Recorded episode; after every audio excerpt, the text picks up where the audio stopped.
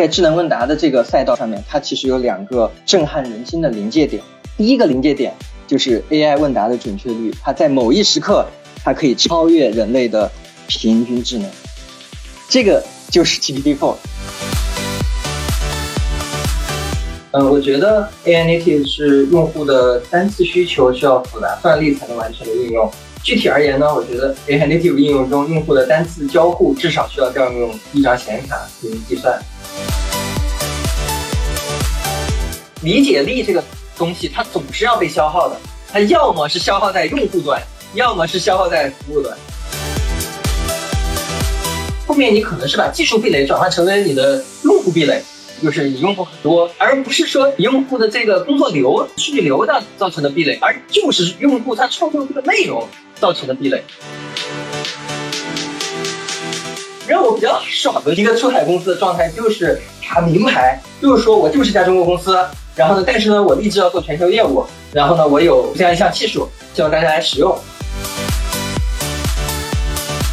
与用户同呼吸，就是我跟你用户是一体的，你的感受跟我的感受是一样的，那么用户就愿意给你买单。你这个买单的数据表现就是留存。AI 的本质不是跟你做对话，AI 的本质是用更少的算力去 predict 这个世界。有一天，你会遇到外星人，请你骄傲地说。我是地球人类的后裔。欢迎来到全新对话类出海中文播客《出海相对论》。大家好，我是 J。大家好，我是嘉瑞。本期我们的话题呢是 AI native 应用和产品。那这个话题呢也是我个人啊关于 AI 最感兴趣的话题之一了。因为从互联网的发展来看呢，最有价值的公司往往代表技术应用的最大方向。如果以电脑作为开端，比如说有施乐、苹果，之后出现了操作系统，比如说以 Windows 为代表的微软，然后从浏览器，比如说网景、雅虎这些，再到搜索引擎 Google，再有了搜索引擎里的一个叫做 Facebook 的网站，然后硬件平台包括基础设施的升级，有了 Uber 啊、TikTok 啊这些更具体的应用和产品。那历史呢，虽然不是线性发展的，但技术推动的商业世界的确是逐步分层展开的。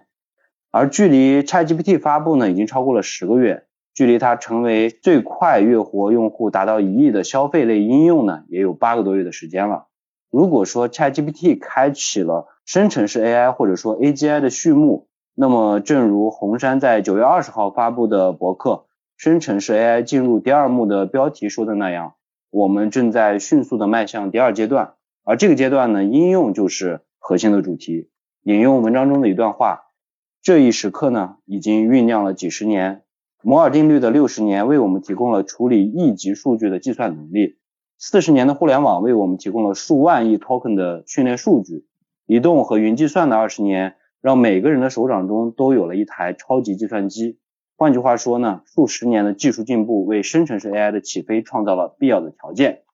而当市场开始从第一幕过渡到第二幕的时候呢，我们或许可以少一些狂热和好高骛远，多一些理性与脚踏实地。在刚刚过去的 A 十六 Z 举办的 AI 革命峰会上呢，微软全球 CTO Kevin Scott 他说呢，我们必须记住，模型不是产品。作为一个创业者，你要理解的是你的用户是谁，他们的问题是什么。你能做些什么来帮助他们？然后确定 AI 是否确实是解决用户问题的有用的基础设施，这是不变的。我们今天的嘉宾呢，可能是目前国内在 AI 应用这个话题上最有发言权的人之一了。他就是彩云科技的创始人兼 CEO 袁行远。那抛砖引玉的简单介绍一下，彩云科技呢有自研的大模型，目前发布了三款产品：彩云天气、彩云小艺和彩云小梦。小梦的海外版呢叫 Dreamily，这三款产品呢都是 AI 技术驱动的不同方向的应用，都不止一次的在苹果 App Store 的相应类目中排名第一，且都已经实现了商业化。其中彩云小梦的用户覆盖超过两百个国家和地区，国内版和海外版的全球用户相加超过四百万，月活呢也多次达到了百万的量级。可以这么说，目前全球的 AI native 应用中呢，能达到这个数量级的产品屈指可数。那我也废话不多说了，我们先回到惯例，请行员简单介绍一下自己和这个彩云科技以及三款产品。嗯，大家好，我叫袁行远，小梦的网友们把我叫做阿元。我从小就很喜欢人工智能，呃，我在山东科大数学系毕业后就一直在做 AI 相关的研究和应用。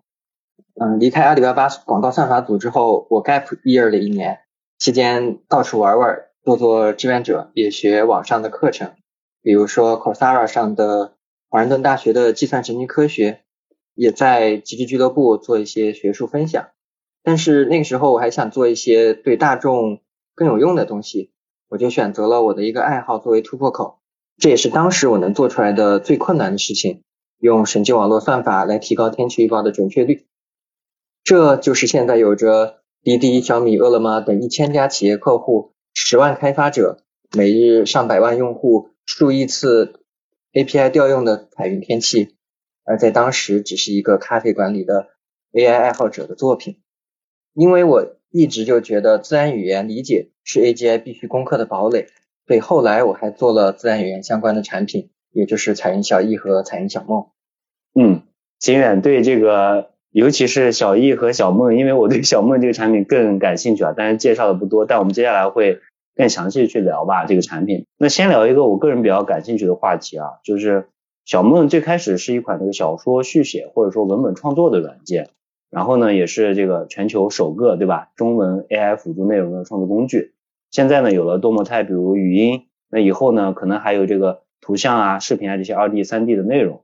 啊，我了解到你好像从小就和这个网文小说有一个不解之缘吧？比如你和那个天蚕土豆是 来自同一个地方是吗？一一个市一个城市，对，就天蚕土豆是国内这个，我觉得大家对这个网文有一点点了解的人应该都听过它的大名啊。应该是我的校友，对，就是德阳中学，然后那个天蚕土豆是德阳中学校门口的一个小摊上面的菜。对对对，就是这么随意。对，然后说回来就是说你上次。呃，说小梦呢，现在有一千五百万个世界，每天产生三千万句的对白。我我注意到这些对白的对象其实都是这种虚构的啊，偏二次元的这种角色，而不是现实中尤其是可以帮你解决问题的这种角色。我认为这其实是两种不同的产品路线的选择啊。呃，根据刚才我们说的那个红杉发布的博客呢，Character AI 呢已经成为 AI 产品里面用户参与度最高的一个产品了，它的 DAU 比 MAU 达到了百分之四十一。远远超过中位数百分之十四，而在 Character AI 里面最受欢迎的聊天机器人，其实呢就是像游戏原神里面的两个角色，他们合计收到的消息呢超过了一点三三亿条，还有任天堂的那个角色，大家都应该很熟悉，就是那个马里奥，然后他收到的信息呢累计超过了三千六百万条。那因为人其实都是有情感需求的嘛，尤其是对于那些孤独。孤立或者说处于边缘的人来说，因此 Character AI 的两位创始人 Norm Shazier 和这个 Daniel，他们一开始呢就将这个产品定义为是一种开放式的对话，它呢不是为了真相而设计的，而是专门为似是而非的对话而设计的。它可以应用于娱乐啊、呃情感支持啊、产生想法以及各种创造力。包括我之前听那个就微软的小冰，他们其实也是一直在打造这种虚拟角色嘛。然后那个李迪之前也说过，就是 to C 甚至是 to B 的领域，绝大多数的推动因素都是基于深度的关系。比如你会为这个游戏装备，对吧，充值这个成千上万元也不会心疼。但是呢，在这个 ChatGPT Plus 二十美金的订阅费面前呢，可能会有一些犹豫，会纠结这个 token 量和这个钱的这个关系，会在意这个性价比。包括 to B 的很多交易的达成，其实最终呢，也都是深度的客户关系推动的。当然，产品本身也很重要，所以有这种客户成功这样的岗位，对吧？当然，这个话题可能嘉瑞更擅长，我们就不展开了。那回到我的问题呢，就是说啊，为什么做这种小说续写和虚拟角色，以提供这种情感情绪的价值，而不是做这种效率工具，解决实际的这种工作问题？这和你的个人经历有关呢，还是对这个 AI 市场的这种判断有关系？对，首先我想说，就是其实。呃，Chat GPT 它也可以进行角色扮演，然后 Character AI 呢里面也有一个 Assistant。Bot，对对对对对。对，所以呃不冲突。它对，其实这这两个他们是不冲突的，但是我认为做 assistant bot 这件事情，它是有一个先天优势的。所以，如果你首先选择了做娱乐方向的内容，你其实是会有一个遗憾在当中。这也是我的一个遗憾，我给大家说一下。因为在二零一八年的时候，我们就训练了类似 ChatGPT 的问答机器人，我们在搜索数据集 MS Marco 上获得了世界第一的成绩。那个数据集就是用户在 Bing 上的问题和搜索结果是它的输入，然后它的输出是这个问题的答案。所以我们当时已经做出了一个能够学贯中西的 bot，它能够同时搜索谷歌和百度的问答，然后进行回答。我们也做了线下活动，嗯，呃，在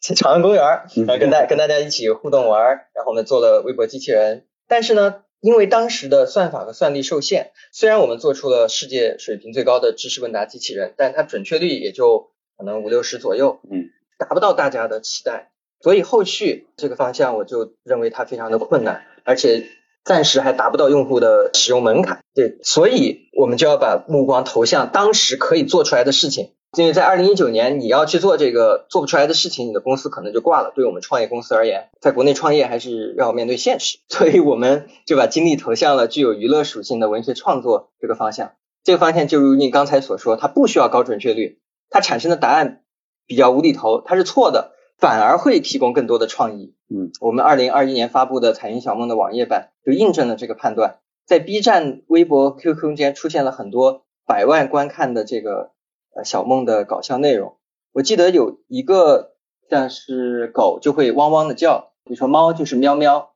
然后呢，他就让小梦续写这个兔子，然后兔子说的就叫哇塞哇塞，这 是一个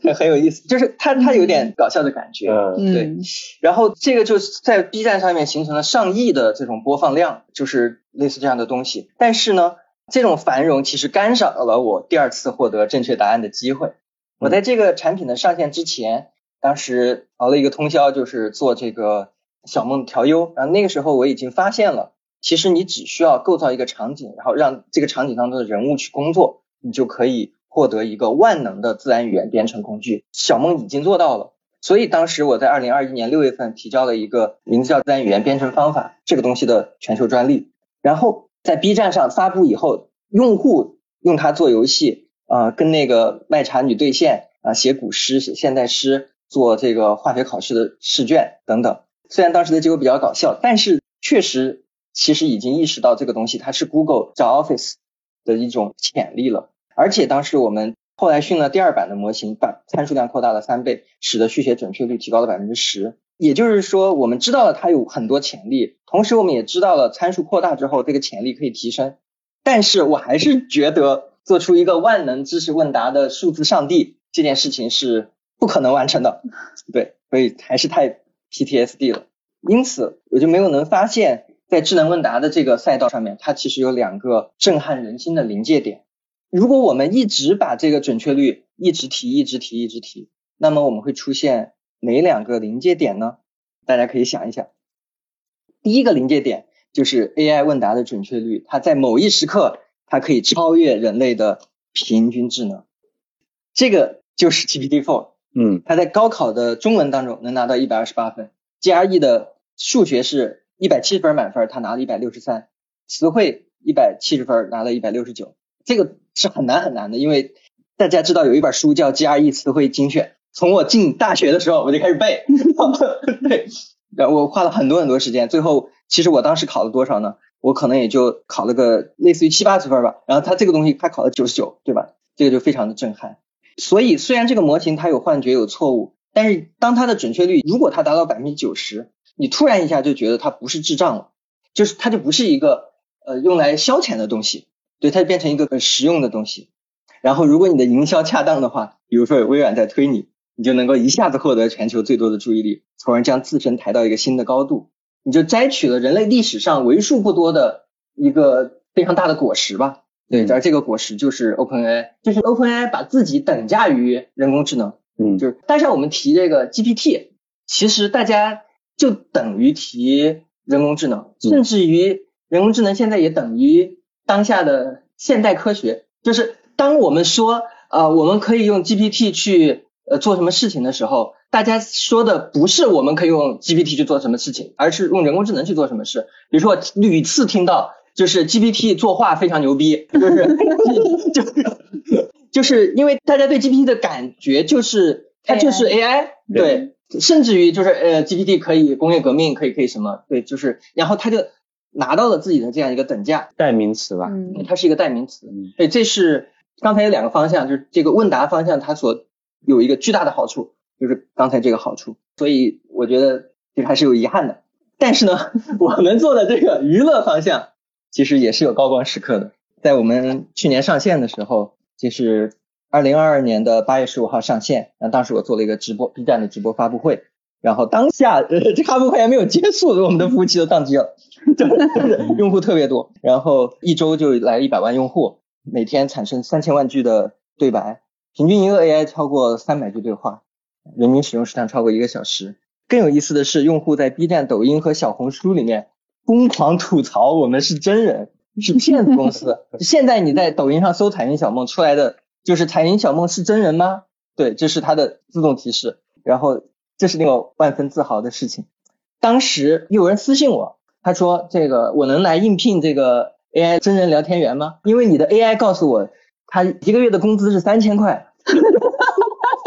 对，因为他可能是学生嘛，就是他觉得三千块也不错。因为你问这个 AI，就是你是真人吗？他说是。然后你的工资是多少？他说是三千。哦，还有一个更搞笑的，就是他说给我发的消息说，那个你们扮演那个诸葛亮的那个员工，这个态度很恶劣；扮演曹操那个员工还可以。然后还有为什么有你我曹操这个员工，我聊着聊着他就出戏了，就是 AI 有可能会记不住上下文。嗯，那个人下班了。他会做出合理的解释。对，你你这么肯定是真人，不然他们记忆不会那么短。呃，就非常搞笑。对，但是这个是令我很自豪的事情，因为我们第一个骗过了用户吧，虽然很多用户是小学生，第一个通过图源测试测试的百万用户及月活产品。嗯，在二零二二年，就是去年了，中美脱钩，疫情肆虐，拿不到 融资，你怎么办？你做一个 AI 公司，你要讲求这个生存之道吧，就是当时我们舍弃了模型的知识性和扩大参数这件事情，去做了角色扮演的娱乐性，用更小的模型获得了当时能够获得的最大的智能感。如今我们有一千五百万个虚拟人物生活在超过四百万个世界里，每天产生两亿字的故事，这是我们在虚拟陪伴和故事赛道里面的积累。所以虽然没有能够摘到第一个突破临界点的果实，但是呢，对我现在也不想跟其他人去挤在这个各种各样的那个问答 bot 里面。对，因为我觉得我们所使用的这些语料，它里面是包含着丰富的故事创作，而这个故事是一代又一代的中国的网络文学和呃经典的文学家他们做出来的。这些也是就是像刚才说的，是各种各样科技的进步所叠加，然后才叠加出来一个光怪陆离又令人万分感动的网络文学的世界。然后，这个世界值得我们在 AI 时代重现它的荣光。那我听到了这个行远说有一些遗憾，放弃了模型的知识性，增强了它这个娱乐性啊，所以就成为人类历史上摘下科技果实这么一个遗憾。其实好多不光是彩电，很多大厂都有这样的一个遗憾。但因为我和于行远已经认识好多好多年了，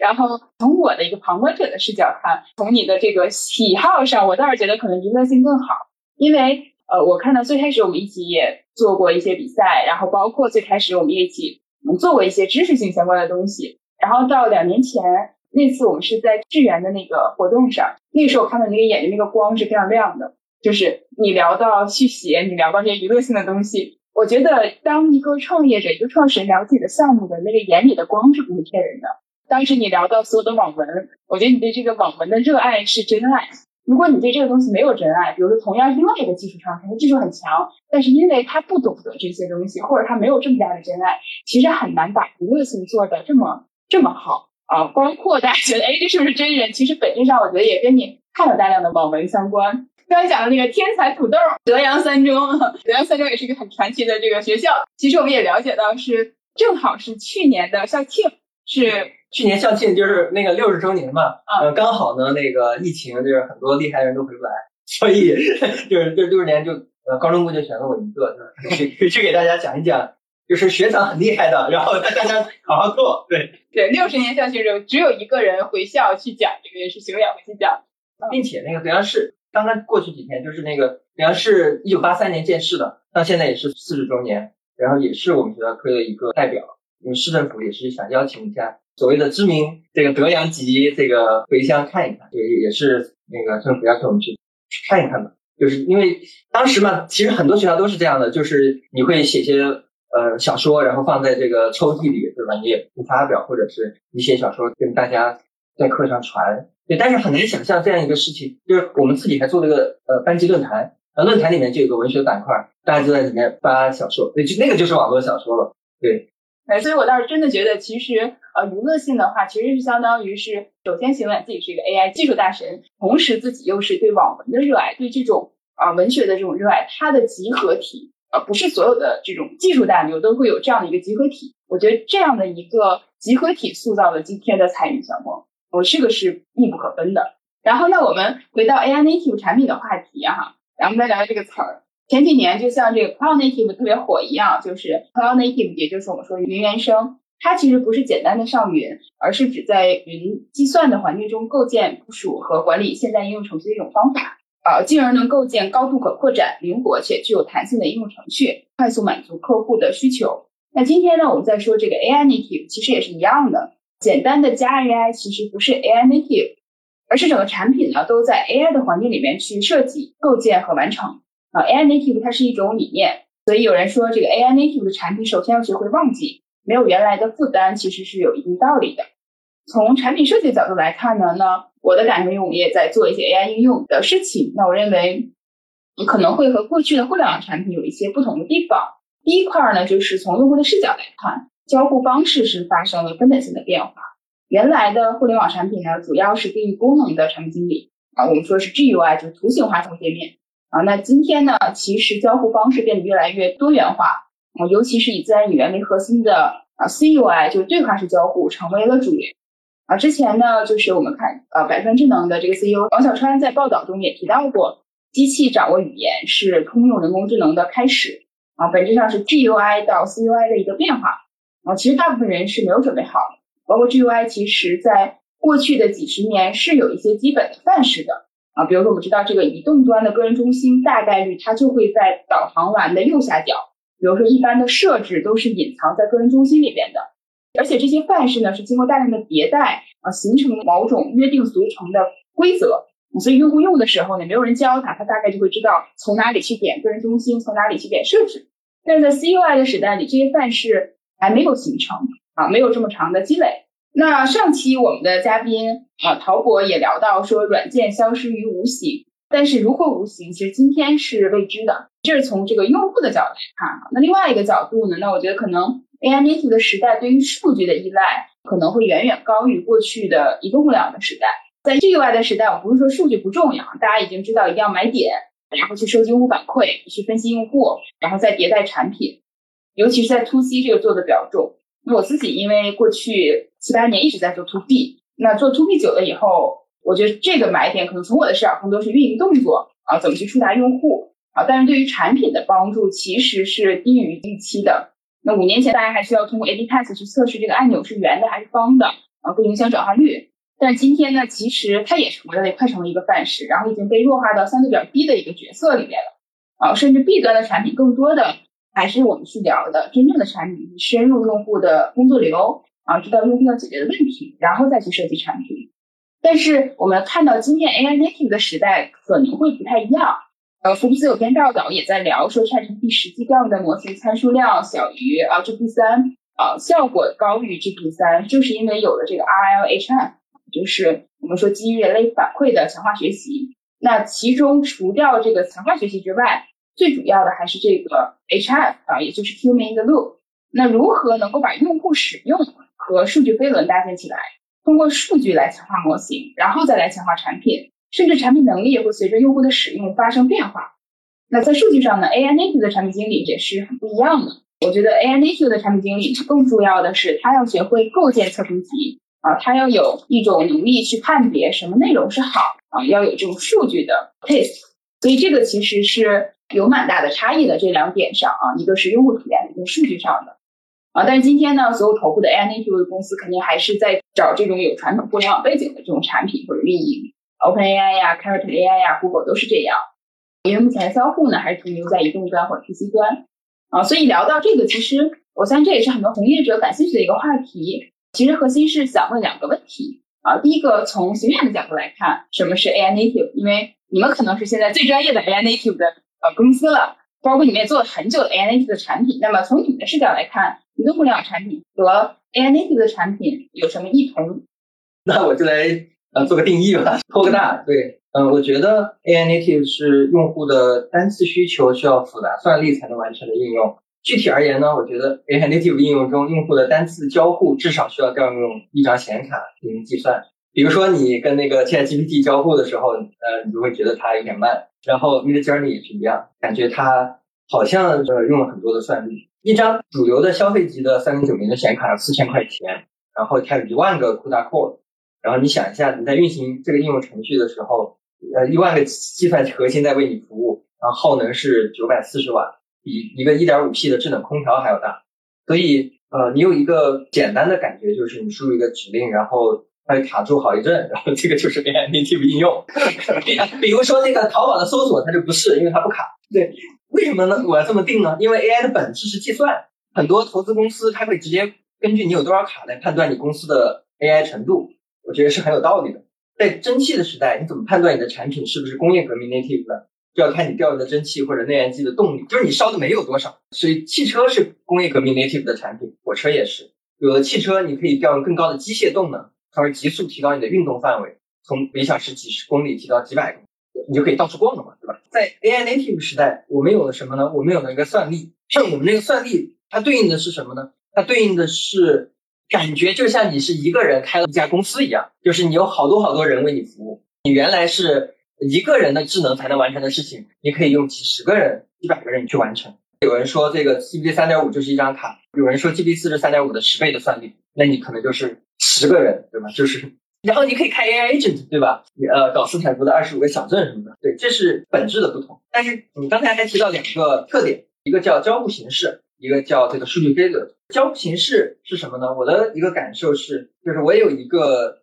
猜想，就是说理解力这个东西它总是要被消耗的，它要么是消耗在用户端，要么是消耗在服务端。比如说我在淘宝上去购物，那我可以去搜索各种东西，然后我去找我想要的呃衣服啊什么的，然后费半天劲，最后找到一个呃好看的适合我的装。对，但是呢，假设我有一个。非常好的朋友，但是他衣品很好，他直接可以帮我解决到这个问题。但但是呢，这个事情总是得有人做的。如果我们的算力高了，就可以把这个事情移给这个 AI 去做。尤其是我们从 GPT 三点五和 GPT 四来看，GPT 三点五有的时候你需要给它非常复杂的 prompt，它才能够把这个事情理解，就相当于你要教小朋友。但是 GPT four 呢，你就不需要，就是你直接告诉他，你这个题目是什么，你给我解吧，然后它咣叽就解出来了。你会感觉到你不需要做那么多的呃计算。其实这个事情的本质是什么呢？就是大语言模型它的层数，它是消耗在三个地方。第一个地方是它用来理解输入，第二个地方是用来进行计算，第三个地方是输出。我们研究过那个呃里面的内部结构，其实就是比如说你说那个 attention 的连接，它其实每往上一层，它就可以消解掉一层的这个纸袋。呃，那那也就是说。比如说，我可以用很简单的方式就告诉你，你可能就需要去理解理解，你的层数就被消耗在了这个理解你的这个意思，留给你去做任务的这个算力它就不够了。对，但是如果大模型足够强大，假设你你是六十四层，那假设我一百二十八层，那我就不在意这个了，我的算力是更多，所以你你让我多花一些时间去理解你，这也是可以的。类似于我们跟聪明人聊天，我们说几句话完事儿了。对，但是我跟一个不是那么聪明，或者说他不是这行的，我就要跟他说很多很多话，然后最后他才能去执行。这个是呃交互，所以在应用的设计的时候，我们就可以用非常简单的方式就把这个事情给解决了。我就不明白为什么现在那些 app，就比如饿了么，我要点一个昨天点过的酸辣粉，他就还要我点那么久，对吧？显然是可以一键就全部搞定，智能那么没有什么问题。当然，这里面有一个算力成本问题，就是说为了点一个酸辣粉要花掉一块钱的算力，那就算了，我自己是不要点了。但是未来的趋势是什么呢？未来趋势这个东西会逐步的便宜，无论是通过硬件的方式还是软件模型优化的方式，都会让让这个东西变变便宜。那模型优化，呃，就是我们这种搞算法的人干的事儿。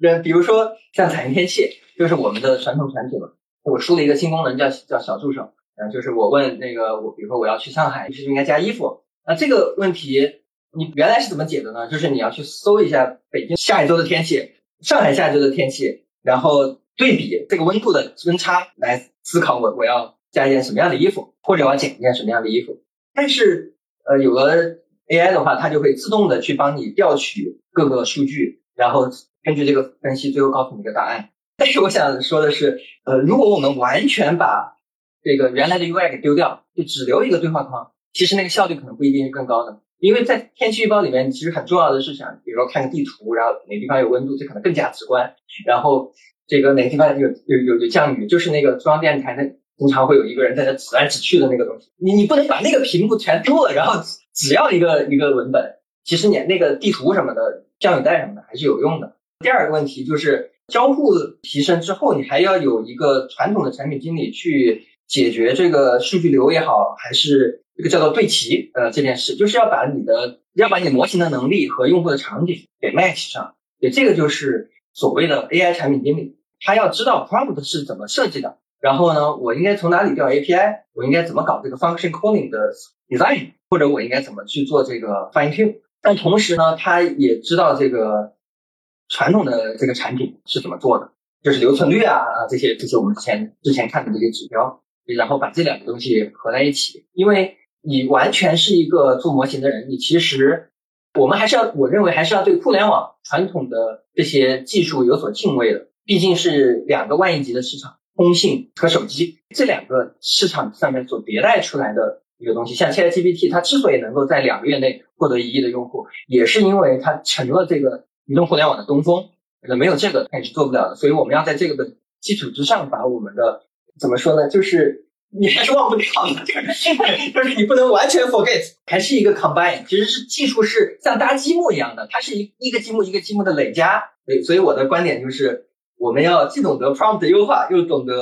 这个 A/B 测试的 新时代互联网人。对，我稍微补充一下，从我的视角来看，可能互联网它逐渐会成为一个基础科学，就像我们现在做互联网的产品，比如说我去做 A/B test 的话，我一定要用到数据。啊，对吧？数据分析，呃，我我会认为呢，这些东西它应该是融化内化到我们的骨子里的一种基础科学。啊，用这些基础科学，那我们去想用新的东西，我怎么去重塑业务流？在 AI native 的场景或者 AI 怎么去重塑？那一定是你得知道原来业务流是什么。那包括我们做 To B 的场景，是你得知道原来业务流是什么，那你才有机会重塑。那怎么重塑呢？可能是你要跳出原来一个思维去重塑它。随着科技在往前推，我们能够让机器给我们做的事儿。更多，就像你刚刚讲到的，我觉得特别有意思的点就是，反正总之我们就要做这些事儿。那到底是哪些是人做，哪些是 AI 做？真的随着技术的发展，我们说 AI native 产品也好，还是什么样的产品也好，真的机器或者服务端，它就是能给你做更多的事儿，那人就可以做更少的事儿。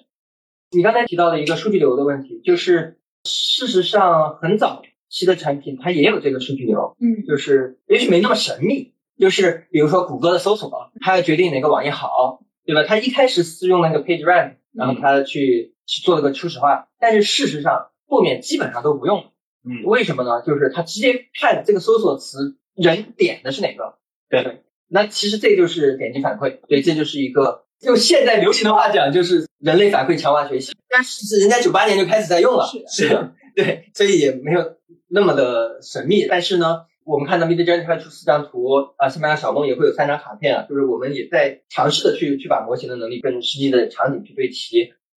但是这个世界上还有一种可能性，就是你不用搞那么多东西，就是你直接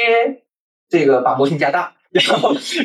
让它有更更强的能力，就是比如说 Midjourney 的 V 四啊，或者呃 V V 五什么的，然后你从梵高那些人学。啊，你也不需要看那些人用 AI 生成的那些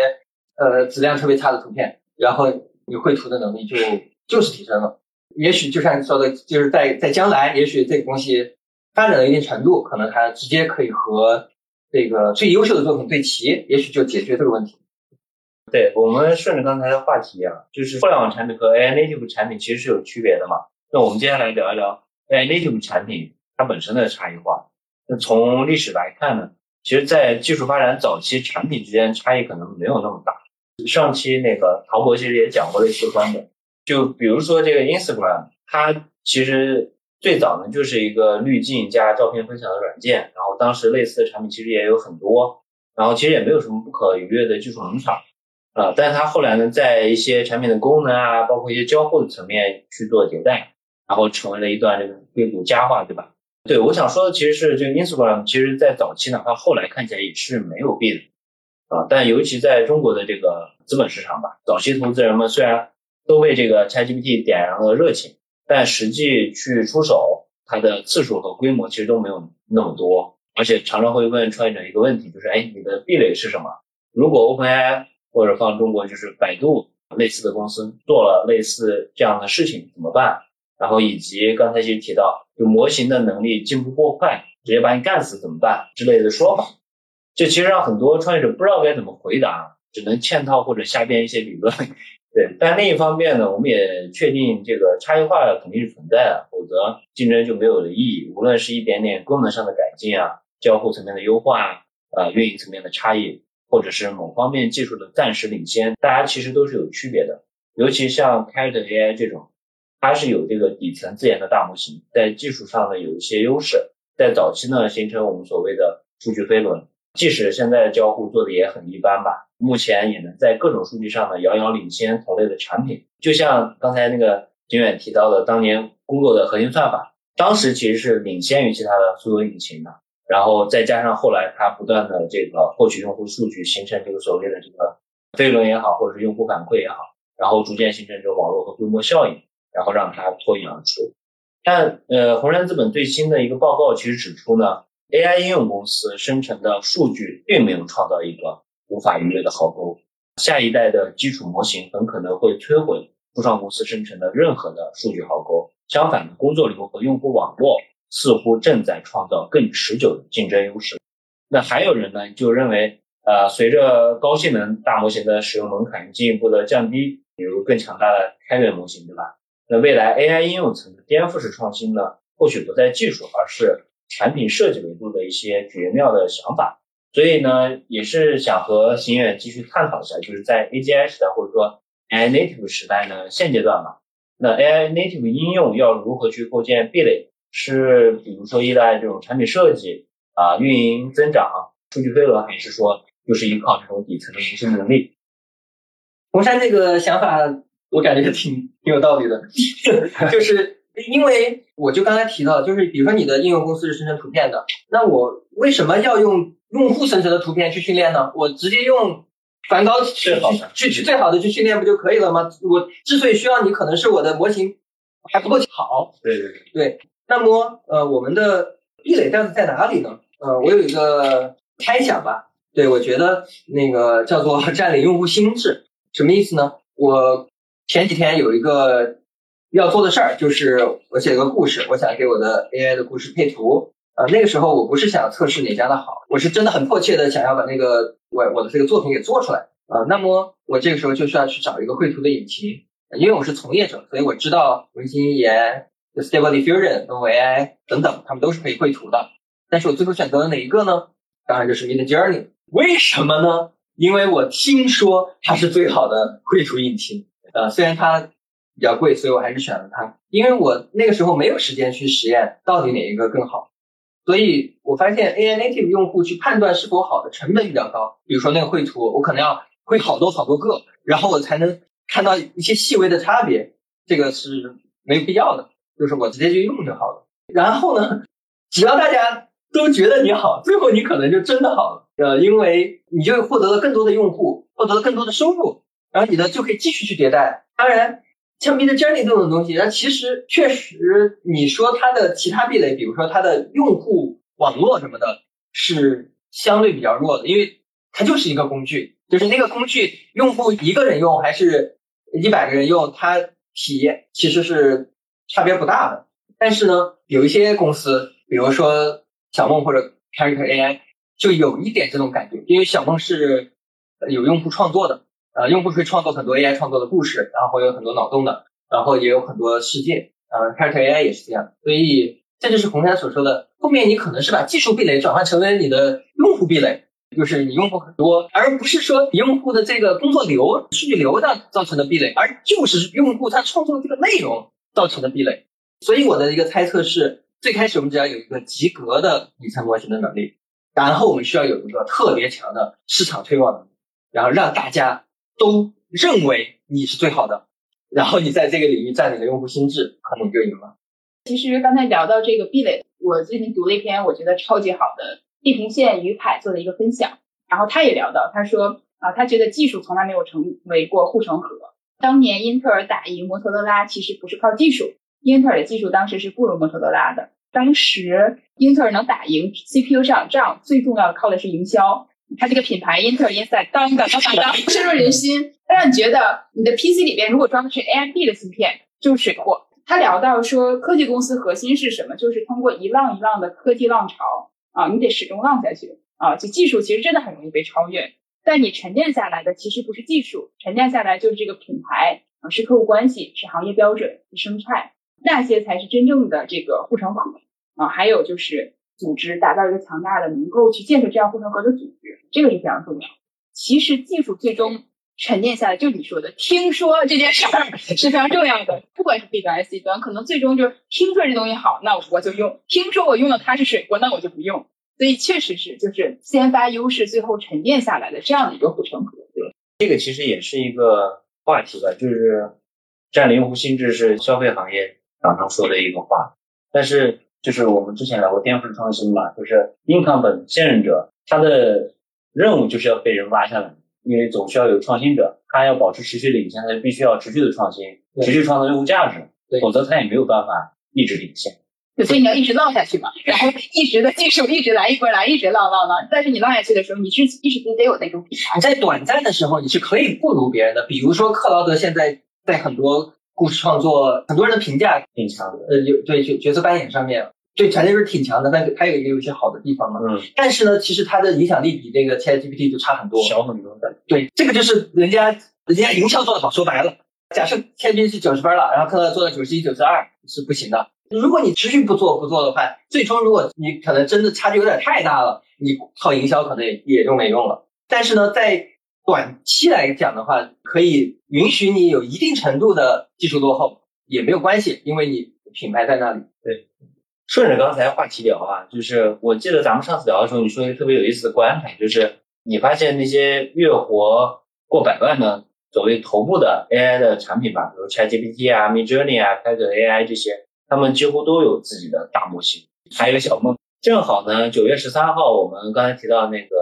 硅谷 VC H6Z 呢，它发布了一个报告，统计了截至二零二三年六月排名前五十的。这就是 AI 产品网站的流量，有一个很有意思的数据啊，就是前五十名的公司几乎均等的分为了三类。那第一类呢是训练自己的专有模型的公司啊，有自己大模型的。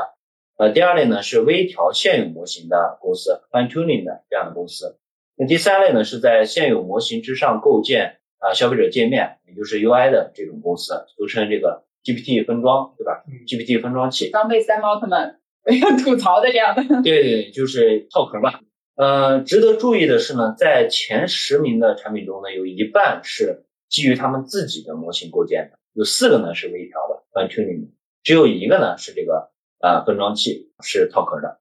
呃，这和你的观察基本是一致的。那个是 PUE 吗？套套壳的？对，套套嘛，对对对，因但它用户量也很大，我我也在用。对，它背后是上市公司啊，这个其实跟创业公司不一样。呃，公开资料显示呢，开了 AI 的模式类似于 Midjourney，搭建了端到端的技术站，覆盖模型的研发与训练、数据应用整条价值链。他们自研的模型在成本端呢有明显的优势，使用了这种八位整形来做计算。啊，是他的 CEO Norm Shazier，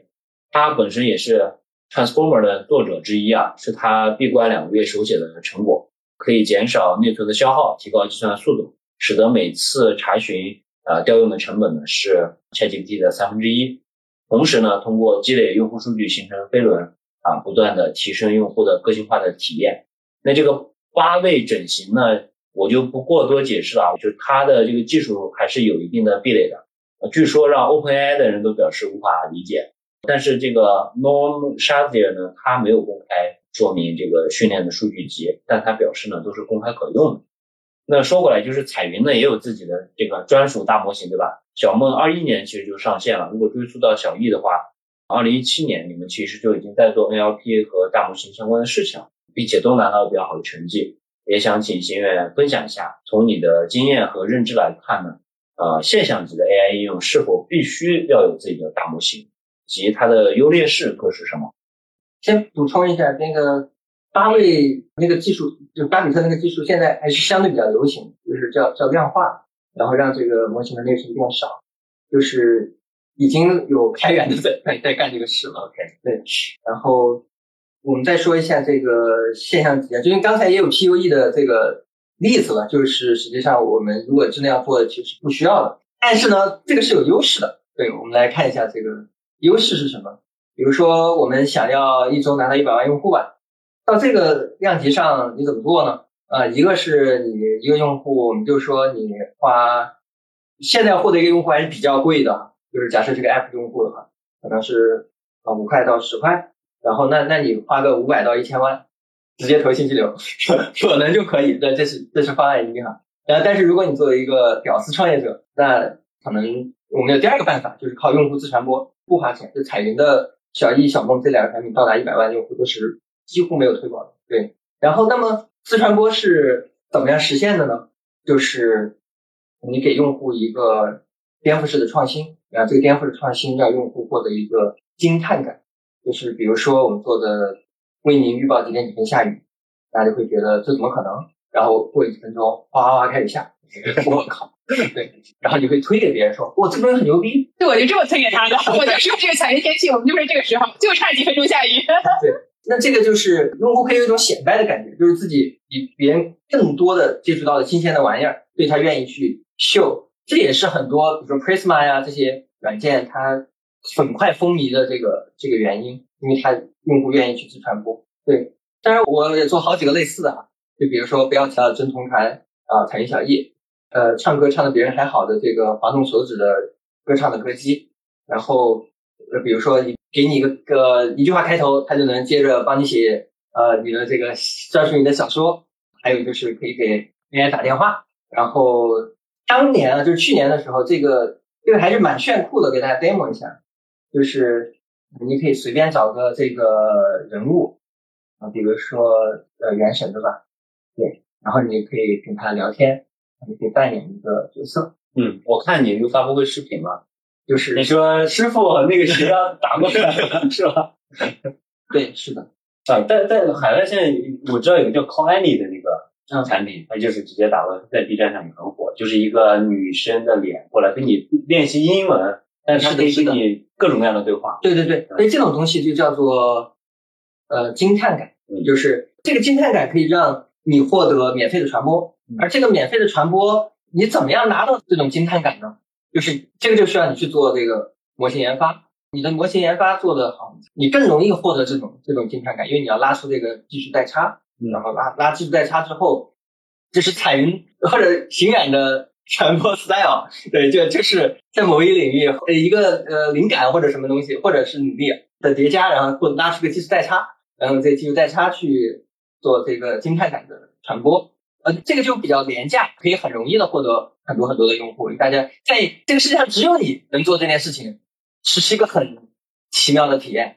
我觉得就是做技术的人其实是应该有这种体验，这种理想吧，这个愿望的。对，就是你做一个东西，如果你做的没有别人好，然后你你把它做出来，显然这是一个很很 low 的事情。对，然后你发布出来说我做了个这个东西，有什么意义呢？就你你做了一个东西，然后呃，没有任何人做的有你好，这个就 就就非常爽。对，所以有个很狂的话，就是彩云的 style 叫做要做就做世界第一，听起来很狂，但实际上如果你做世界第二，有什么可做的？就这就是所有公司去 release 的时候，它都要是我们在某方面比这个 ChatGPT 强，对对吧？我们在这个测评级上好，那我肯定不能说我 release 一个产品，我谁所有东西都不如 ChatGPT，大家来用吧啊。然后但是所有东西比他好又做不到嘛。对对对，所以你肯定是某某一方面，但是然后你的这个东西，如果你足够强，你就能够拿到一个惊叹感，然后大家就会愿意来用，然后在这一段你独家的时间之内，这就是你的窗口，然后你尽可能的去做推广，然后拉到最多的用户。后面你只要在这方面，你在这个时间内让你这个业务自持，就就是它能挣钱，然后能能收支平衡，你就就赢了。就是就像第一宇宙速度一样，你只要扔的这个东西足够快，足够快，足够快，然后最后它就不会落地了，它就开始转了。如果你做的不够快，别人超被别人超了，然后你的挣的钱又不够多，那不好意思，就是这就是我说的做自己大模型的一个劣势，就是因为你一直在做创新嘛，你的创新被抄袭的时候，心里会有一丝丝的难过。大模型本身成本不是还是蛮高的嘛？这个算劣势吗？就是它对于个人不友好，但是，呃，现在来看有很多办法，比如说当年呃跟嘉瑞一块儿搞的那个 TensorFlow Research Cloud，就是去做研究的时候，你可以去申请一些计算资源。就是作为创业者，他是没有条件要创造条件的。对，你可以去跟谷歌谈，就是说啊、我要你一万张卡？对对，然后我将将来这些我都用在你的这个平台上。对，就是所以算力这个东西是是一个靠 CEO 要想办法解决的问题。但是其实我国也在支持这个东西嘛，有各种算力中心，你可以去申请。其实现在我倒是觉得，大部分 CEO 或者技术创业者面临的问题，他真给他那么多卡，他也用不了。彩云真的是一家是真给那么多卡，真能用起来的。其实是很多公司我知道的，包括我自己的客户都种是算力买了一堆，其实证明自己是，但真的其实他未必真的用起来。是我们小梦当年上线的时候，咣一下就是第一版 V 一上线的时候，就把那当时的金山云买通了。我们去买显卡，他就说呃库存就是光了。然后后面我们就做了金山呃阿里腾讯的三个云的备份。然后那个小梦二点零上线的时候，就把那个腾讯云给买空了。唰唰唰，就是上海、广州、北京机房全部买掉。因为虽然他们机器很多，但是你很难在几几天之内或者或者几个小时之内，咣一下给你好几百张卡。我们有四百张卡的这个 online inference，以及我们在 training 的时候，我们很早就实现了上千卡的训练，就是二二一年的时候。但是对于对于创业者而言，就是你怎么搞到这个东西，其实是靠你自己的一些一些智慧。刚才我也说了，什么资源交换啊，即使你是一个个人，你也不应该因为你没有资源而放弃。对，嗯呃，我们接下来聊产品商业化的这个问题。就我们都知道，互联网呢以这种免费模式著称，通过免费吸引大量的用户，然后售卖广告或者抽佣的方式实现商业化。而 AI 时代呢，就我们目前看到，其实大家从一开始就在考虑商业化问题了，可能跟目前这个大环境，尤其是资本市场环境有关。呃，但收费方式呢又和互联网产品比较类似啊。比如有人测算过，Character AI 它未来的收入呢可能会有啊会员费、AI Character Plus，就是这种角色的订阅和创作者分成这种方式。第三个就是广告费。当月活用户呢达到千万量级的时候呢，年收入能达到两亿美金左右。如果月活用户突破一个亿，那就能达到大约二十亿美元的营收。那国内呢有个产品叫妙鸭，妙鸭相机是阿里大文娱团队内部孵化的，从第一天呢就选择商业化。这款产品的负责人张月光在采访中表示呢，商业化前置有两个要素，第一呢就是算力成本比较贵，这个是业内人士都知道的。其次呢，生成式 AI 和互联网时代的商业逻辑是不一样的。在生成式 AI 时代呢，如果你不能在第一天就向用户收费，那么你可能永远都收不到用户的钱。因为如果将互联网的所有业务抽象出来看呢，本质上都是一种信息流通和渠道的生意。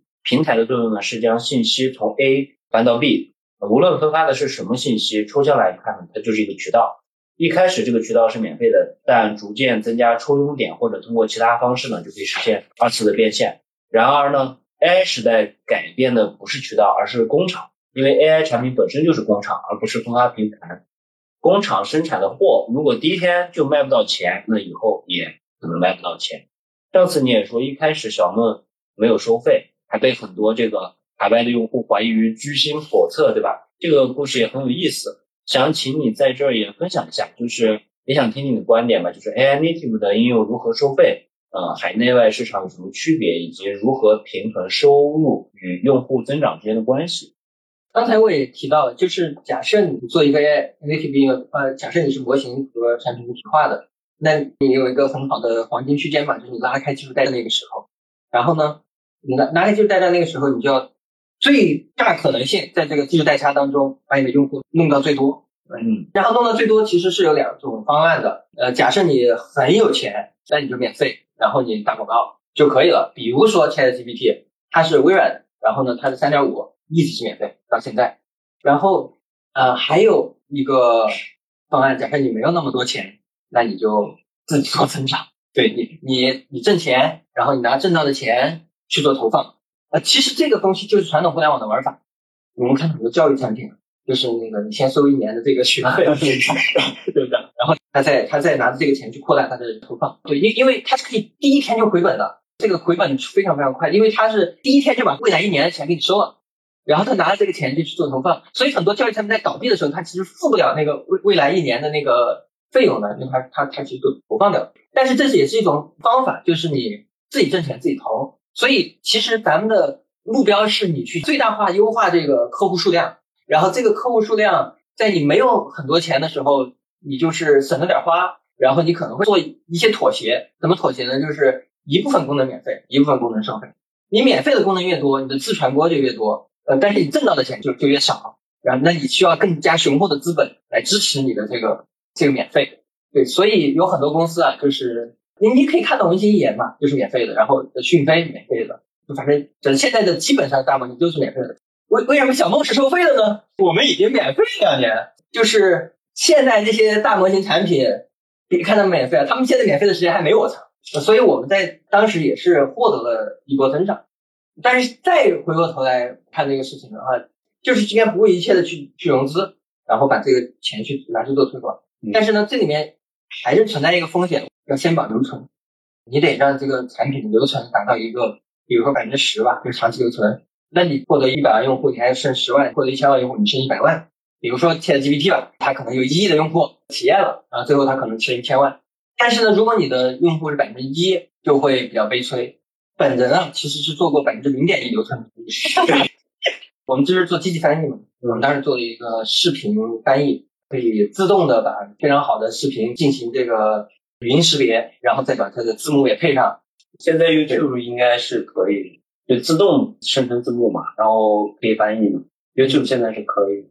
嗯，对，但是当时是不可以的。对，但但是实际上还有一些问题啊，就是比如说你那个字幕是不是你需要考虑上下文啊？然后你那个连接，反正你对有很多这个细节问题，YouTube 还解决的不是很好。但是呢，这个产品后面我们发现其实它留存就就不太行，因为你可以看 YouTube 或者你看 B 站嘛，就是你的 AI 成分其实不是很大。你搞得那么 fancy，但是人家最后看的视频质量，你那个翻译到底呃翻的怎么样？你翻译确实比较好，但是人家视频不好看，没什么用。所以这个就是那个代差拉的够大，所以导致了这个留存不够好。所以反面例子就告诉我们，留存是很重要的。当你发现你这个留存很好了，那么你应该做的事情其实不是收费，而是最大可能的让它获得更多的用户。然后面压相机这个软件的话，我们还是要去更长时间的观察它，比如说留存是什么样的。举个例啊，就假设它是一个呃留存不是特别高的产品，那收费就是很贵，洗一波是吧？因为我后面没法挣钱，我当然只能是前面挣钱了。对，而且你想，咱们就假设它就是个拍证件照的，人一辈子没几次拍证件照，对吧？一般就是使用一次。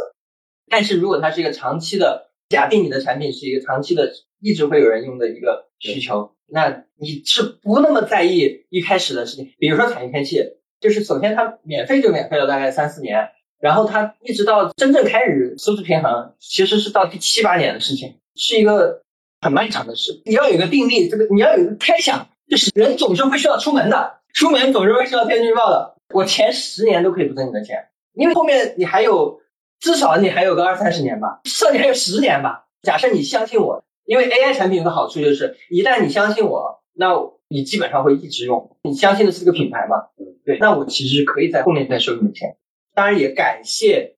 各位投资商的支持。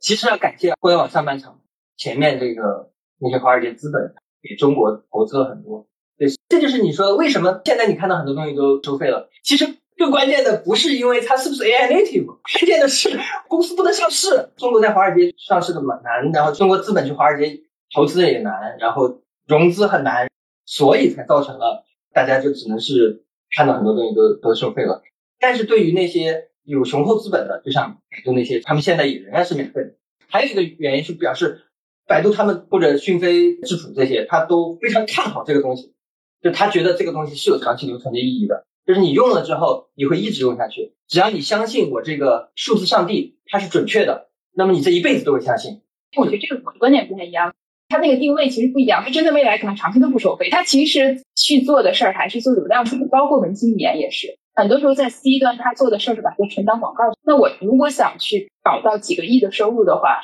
我正常投广告要多少钱？我把这些算力去做起来，那才多少钱？对对对，这个叫算力驱动推广。对，叫算力驱动推广啊。包括其实我们今年年初也吃到一点点的红利，因为我自己做了一个套服的公众号嘛，我们那公众号粉丝增长巨快，然后现在也每天以非常好的速度在增长，我们也不收费。很多人来讲，也问我们为什么不收费？其实我确实就拿它来推广嘛。它本身就帮我们做了一个很好的品牌，就这是我看到的今天大模型在做的时候，我觉得它可能也不是指望着未来拿它去收，因为它期望成本太低。未来大模型真的人手一个，就是就低到它这个价值是普世价，就像水一样。对对对，就像就像电一样。对，它真的是一是这样的一个价值。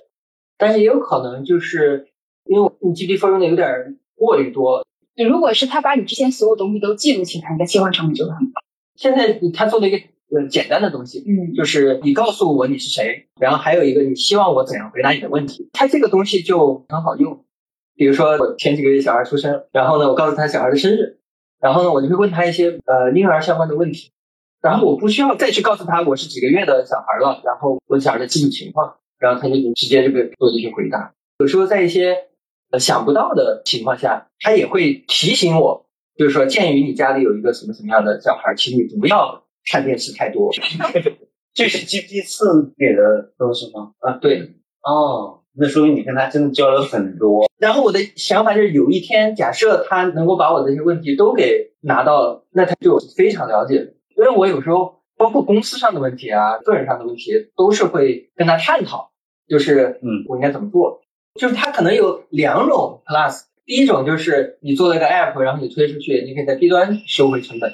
也有一种可能性，就是他对你的了解足够多的时候，那么他也有可能会形成一种粘性，你的切换成本就变高了。你不会再在一个平台上问这么多关于你自己很细节的问题。嗯，海内外市场有什么区别？嗯，我的感受啊，就是大家都会说海外市场可能付费习惯更好啊，但是我现在觉得国内的付费习惯已经是追上来了，甚至有时候是更好的。就是还是要看用户群，比如说海外我们一群小朋友，他其实是没有什么收费能力的，但是那个国内一堆中老年可能他是很好的这个消费能力。另外我们还有一些体验吧，比如说产片器，它可能是成年的的用户或者是上班用户更多一些，它不是那种我叫做移动互联网 native 人群，就是他出生的时候没有这个东西，但是呢，很多零零后，比如我们的很多初中生、小学生用户。他对这个东西玩的是特别溜，在收费的时候，比如说我们都经常遇到过的一个三天免费试用，然后如果你不取消的话，就是订阅一年一百块，像这种东西。但是海外的那些小朋友，他就是没钱，或者是国内的，就是如果他是小朋友的话，但是呢他又特别熟，他对这一套，所以呢他就是卡在你那个三天最后一天，甚至有最后一小时的，就是给你取消。其实很多规则我我们自己都不是很清楚，就是 App Store 那个取消是很麻烦的，但是那小朋友们是知道的很多，这个这一点海外其实是一样的，而且海外的人对于订阅的这个套路他会更加的熟悉。国内的小朋友我发现我们付费最高的一天是什么呢？是除夕那天，因为大家拿到了压岁钱，对，很神奇。所以小朋友还是有一定的付费能力，但是你要知道他是在一个什么样的状态，所以。寒假暑假就大家打小朋友游戏打的多一点，这些都是一些我做出来的一些经验。但是最重要的事情是什么呢？就是你搞会员收费是可以的，就是你以前大家不是都是搞搞广告嘛？有一个定理，这个定理可以介绍给大家，就是你的广告其实是什么呢？是你在你的 app 的市场上面向你的用户去销售别人的东西，嗯，这这是广告的本质。然后你想象一下，你把你的广告改成卖你的会员，这是什么呢？是在你的用户。群里面销售你的用户群需要的东西，所以如果你把你的广告全部换成会员，收入一定比你去卖别人的东西要更高。所以这个定理就是你广告，假设你广告收入是一百万，那你卖会员，一定能卖出比广告更多。但是呢，这里面取决于你要有多狠，这就是我们的这个征战。对，刚才说的用户增长与这个收入平衡的问题，其实本质就是，这这是有一个优化问题，就是假设你所有的东西都免费，你肯定是收不到钱的，这是不对的。然后如果你所有东西都收费，你是没有增长的，就是你一上来就收费，你的收入也是零。所以就是中间有三号有个 point，然后在那个点上面，你的整体收入最大化。嗯。然后怎么找这个东西呢？就是你上来免费，然后你呃不断的加这个收费的功能，直到你的留存，比如你总是拿百分之十的流量去测试，在那个测试里，你把某个功能加成收费，有的时候你加成收费以后，那付费率增了很多，但是留存是不变的，继续往上加。对，你就继续加，直到有一天你发现你把这个功能也改成收费了，那么你的留存和那个 LTV 都是负的，那那你你就你就说哦可以收手了。对，然后海外市场的呃故事也非常的有趣，就是首先我们做中国市场很有经验，我也说我的经历吧，这可能新一代的创业者是不需要的，就新一代的创业者从 day one 就是面向 international，我也希望新一代的创业者 day one 就不要有国内和海外的区别，它不应该有这个区别，就是你做了一个技术，这个技术就是造福人类的，黄种人和白种人有什么区别？比如说天气预报，它有区别吗？比如说唱歌，白种人不唱歌吗？就是没区别，区别就是你的英语可能不好，所以你做中文的唱歌软件会比做英文的唱歌软件好。对，这里面还有一个段子，说的那个音乐软件，我甚至于发现，就是那个 ACE 那个软件，它有个故事，就是我们发现有人用汉语拼音去拼英文和日文来唱歌，其实海外也是有这个需求的，如果你没有去满足，他就用 具体的方式去满足它。对，这是值得我们深思的，就是你从 day one 就要面向全球市场，因为像 ChatGPT，对吧它就是所有语言都支持。你像大模型，这个大模型也是 native 第一天它就是所有都支持。对，语言本质是一样的。对，你为什么我们还要去去只做一个市场呢？就没有必要。所以我的教训就是，第一天我开通了三个那个高精度预报的城市，是北京、上海、广州。如果时光可以倒流，就应该是北京。纽约、伦敦，对，而且像刚才说的，它是有技术窗口期的，就是你的技术窗口期，如果你不去占国外的话，你是会丢掉的。那你没必要丢到国内，AI 就是你做出了一项 ability，给人类提供了新的 ability，那你就应该是所有人都都有。国内的，比如说十六亿人，然后海外的可能六十多亿人吧，都给他们提供服务，这是一个好的海外战略。然后我当时没这么干，然后呢，我的海外用户就是零。然后我去准备做的时候呢，有个可能是投资人朋友吧，我就是不知道怎么做。然后呢，他的指导思想给我讲的是说，嗯，你在国内是怎么从没有用户变成现在的上千万用户的呢？然后我说发帖，就是去找大 V 啊，写邮件。然后他说你在国内怎么做，你在海外就怎么做，就是你从国内也是从零开始做的呀，那海外也是从零开始做的。他说有区别吗？对，所以呢，我就去微信上写帖子，就是说，大家好，我做了个海外写小说的，然后很喜欢科幻小说，希望大家能来使用。对然后大家就会哇，突然间太牛逼了。对，然后这个下面的人就说，It's too good to be true。当然，我们也犯了一些错，比如说我们的那个用户协议是从中文翻译过去的，里面说 It's under the law of People's Republic of China。对，然后下面在讨论。那如果我这个写了一些非法的 break 的这个 Chinese law 会怎么办呢？他们会越境执法吗？他说不会。但是呢，当你下了北京的飞机以后，就会有人来抓你们。好了，我们再把这个玩意儿给改掉。然后说，呃，我们呃，we have made a mistake。我我们有两个版本，一个是中文，一个是英文。然后我们就弄错了啊，我们做了一个英文版的协议，就这算蒙混过关了。没想到就是还会呃调查你，就包括你调了什么 SDK，然后你访问了哪些网页，说明他们真的很感兴趣。对，就是你发的帖子，就是用户量当时也也有一些用户量，我们在海外也也有上百万的用户量，就是一个增长过程。然后在那个过程当中，有人就写了个帖子，就说这个什么 Gemini is spying on you，呃，Gemini is not free，your privacy is the cost。对，就是真的很无厘头，对吧？然后那个时候我在医院盘检，然后就觉得我靠，什么玩意儿，气得我发抖。然后开始回帖，我说你们那个种族歧视。以牙还牙，就是我们是一个立足全球的公司，我们有海外的版本，国内的版本，我们有全世界所有的版本，我们没有偏袒任何一个国家。你不能因为我是个亚洲人，你就说我不不行，你这是偏见。然后呢，就举例子说我们没有隐私问题。然后呢，他又重新看了一下软件，然后神奇的事情就发生了，然后他就道歉了，对，然后他就把那个帖子改了，他就说这个帖子里面可能有些疑问，让你自己去查证。然后后面我们发现，甚至于就有人专门在 Discord 上给我私信，然后他就说我查了你们公司，你就是那叫做 Colorful Cloud Technology，就是彩云科技。然后你搜的时候，你发现我们发表在国际学术会议上的论文，讲 AI 的这个呃结构优化，还有呃我们是维基百科的这个赞助商，我们提供了维基百科的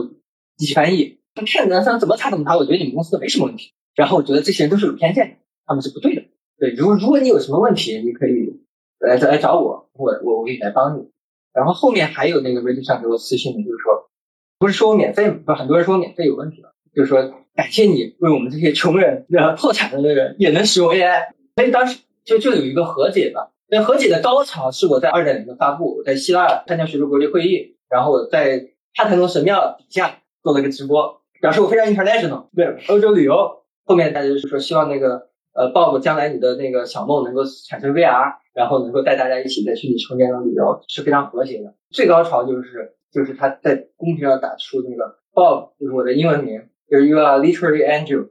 就是你是一个字面意义上的天使。就是因为我免费啊，对，但是呢，你不能一直免费啊，就是公司。二零二二大家都知道嘛，反正融资也不是很容易了。在没有 ChatGPT 这个这波高潮的时候啊，因为我们做这些软件都比较 先驱哈，对我们会有一些比较困难的时候。同时呢，我当时也想验证一下，就是这个增长的这个循环，就像刚才说的，我把一部分功能免，一部分功能收费，就做刚才那个实验。然后这个时候大家就开始说，就是有些人在就那个广场上面就开始。发各种各样的那个我我不满意这个之类的东西，本来那上面发的是各种各样的什么原神啊之类的，然后后面他自己做这个世界，我要控诉 Dreaming，对，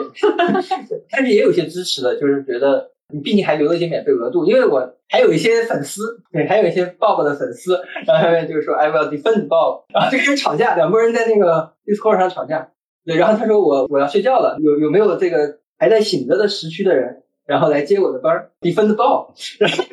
现在对我来讲就是个乐在其中的事情，就是既有一些人呃支持你，也有一些人反对你，但是大家其实现在已经不介意我是一家中国公司了，我直接发直播了，我都露脸了，对吧？所以就没没关系。然后我觉得让我比较爽的一个出海公司的状态就是打名牌，就是说我就是一家中国公司，然后呢，但是呢，我立志要做全球业务，然后呢，我有这样一项技术，希望大家来使用。好，那我收回来顺着这个刚才聊到的收入的话题。刚才我也看到，其实邢远是有一种，反正我就这样，我就有底气，我爱怎么着怎么着，在各种事上其实都是这样。就收入话题，其实呃，我想二零二零年的时候，当时邢远给我的一个指导，其实对我影响也很大的。当时回复了一条朋友圈，给了我一个非常大的影响。背景是当时是我看到李诞发的一条微博，大概就是说，你不要觉得过了今天，过了今年，过了这件事儿就都好了。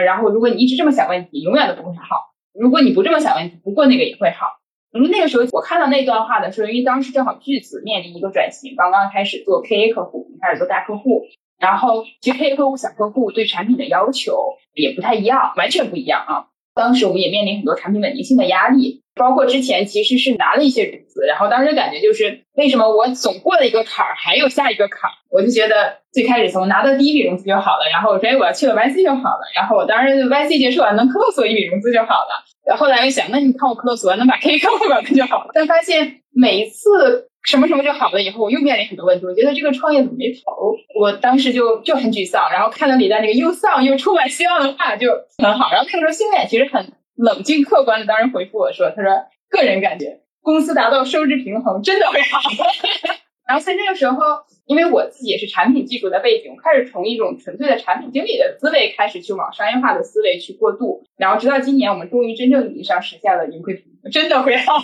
就真正意义上的这种盈亏平衡，就真的很爽，想干嘛干嘛。然后这个好，其实确实是一个好，但这个好不是说我们就没有挑战了，其实我们还是持续在遇到挑战，而且持续只要你往前走，就会遇到比以前更大的挑战。但这个好，其实今天可能面临着更多的是一种从容和一种选择权。就再后来，就是也从二零二零年到现在也三年多了啊。那进一步，其实我理解到，其实公司需要的是一种，只要你想实现盈亏平衡，就能实现盈亏平衡这样一种能力，就你可以去有选择和控制的能力啊。就像最开始我学习滑雪的时候，其实我当时学的第一件事是学刹车，然后再慢慢的去练速度。那如果不会刹车，直接起速度是非常危险的啊，创业的速度也很重要。其实刚才我们聊了很多速度扩张的这样的一个事情，对。但更重要的是，其实是我要有随时选择快慢的权利啊，因为利润和规模大部分都是矛盾的。刚才我们也讲了很多。那如果第一天追求盈亏平衡是很难起规模的啊，这也是融资的意义啊。但是资本呢是用来规模化的，不是来给企业维持生死线啊。所以最理想的状态就是随时能控制扩张的速度，以及在非扩张状态下能比较从容的积累。毕竟任何时候、任何事情它都有自己的周期，不能一直这样高速的运转。然后是那次之后，后来我忘了一个什么样的契机，咱们正好一见面，当时就在聊聊了好多。你说你花了大半年的时间做彩印天气的广告系统，然后保证了产业天气成为稳定的现金流业务，然后就可以非常从容的做你一直想做的这种看起来不怎么赚钱的业务了。这也是为什么小梦和 Dreamly 能够积累这么久、这么厚、厚积薄发的原因。所以也想。请你啊，站在今天这个时间点去回头再看一看，这种盈亏平衡对于创业公司意味着什么啊？包括你前后的一些变化。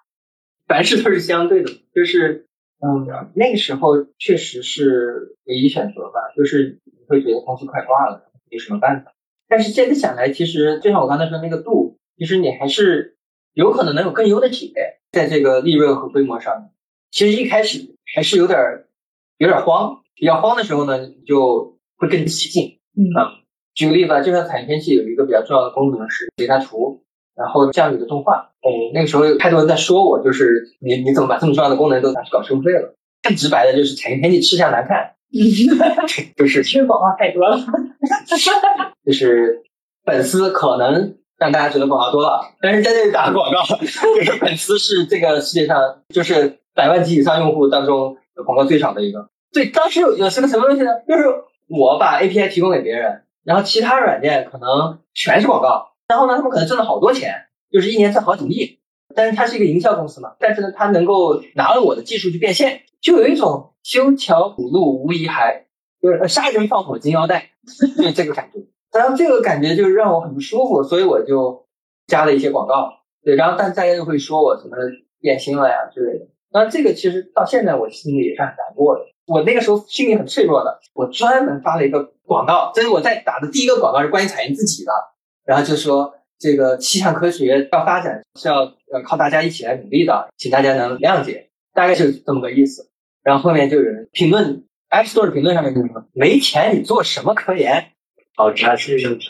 就是当你的用户已经有上千万以后，就是你的分布会非常广，有很多就直白的讲吧，就它素质就不是很好。因为你很难跟他讲清楚这个道理，就是你你为为什么要这么做？其实啊，那那个时候是造成了一些心理压力的。因为我是一个非常热爱看用户反馈的人，曾经有我们做过活动，然后两周之内来了八千多封邮件，就讲跟彩云的故事啊，一共是四十万字，就是我搞了一本书，全部打出来就非常厚一本书，到现在都没有看完。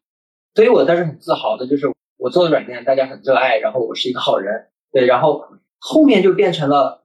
大家都在说你是彩迷什么的，就是你提到彩云的时候，比如 B 站弹幕原来哈就是都是彩天牛逼啊什么的，国产良心软件，然后现在就是那个 吃相难看，吃相难看，对广告太多，广告太多。呃，因为我又很喜欢看用户的反馈，你说我不看就算了，我是很喜欢看的人，相当于比如每每天都几百人在那各种留言平台上面骂你，是会让你心情有点抑郁的。当然了，从另一方面讲就是。越吃越挣钱了，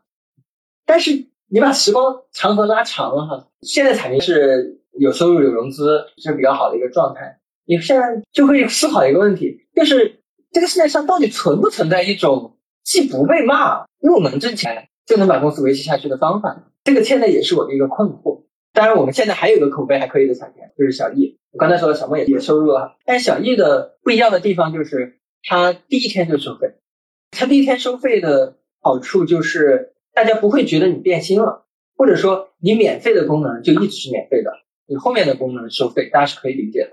的，而不是说我刚才那个测试哈，那个测试就会有问题，就是参彩云天气，我用了你十年，就接近十年，这个东西它都是免费的，就像我一个去餐厅，我吃了十年的包子都是免费的，突然一天餐厅跟我说早餐要收费，垃圾，这是人性，就是我一直给你好处，一直给你好处，突然有一天不给你好处，你会觉得我有问题。一面是这个，但是另一面那个时候自己有应激反应，因为我会觉得那些人都是不值一提的。但是现在因为已经二零二三了，过去了两三年，所以现在觉得是不是大家说的也有一定的道理，或者说我是不是能够有某种手段让大家能够更加平和的过渡到一个收费的状态上去？嗯、比如说是不是会有一个阶梯性的提醒，然后会再送大家一些权益，然后做一些更更平滑的处理，可能会更好。所以我的意思就是，盈亏平衡这件事情虽然很好，但是呢，咱们还是要呃一步一步的做。但这个话是站在今天我的公司没挂的时候说的，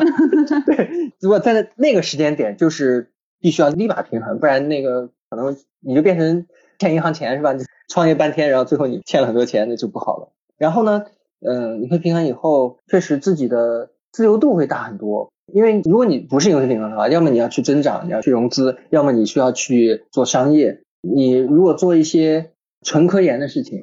大家可能会有一些问题，无论是董事会啊，还是呃公司的员工都都会有一些质疑吧。但是如果你收支平衡以后，你自己再去做一些研究性的事情，嗯，大家就对你更加 宽容。我觉得董事会会对你更加宽容。然后、那个时候我就做王乐小说创作这个事情，这个是比较热爱吧。呃，我们在创业的时候，他有时候会有那种疲惫感。当然，如果你的公司比较幸运的一直都没倒闭，你 就会遇到这个疲惫感。嗯，然后，当你有这个疲惫感的时候，你需要一些激情和热爱去点燃它。对，你就需要一些激情，就是有一个，就是比如说被梦想叫醒嘛，就是你会觉得，哇，第二天我一定要去实验，看这个东西它到底是不是能够解决大家都没有解决的问题。但但是如果这个时候有人告诉你 那个你的收入是多少，你公司 burn rate 还有多久，你你你你的 runway 只有六个月了。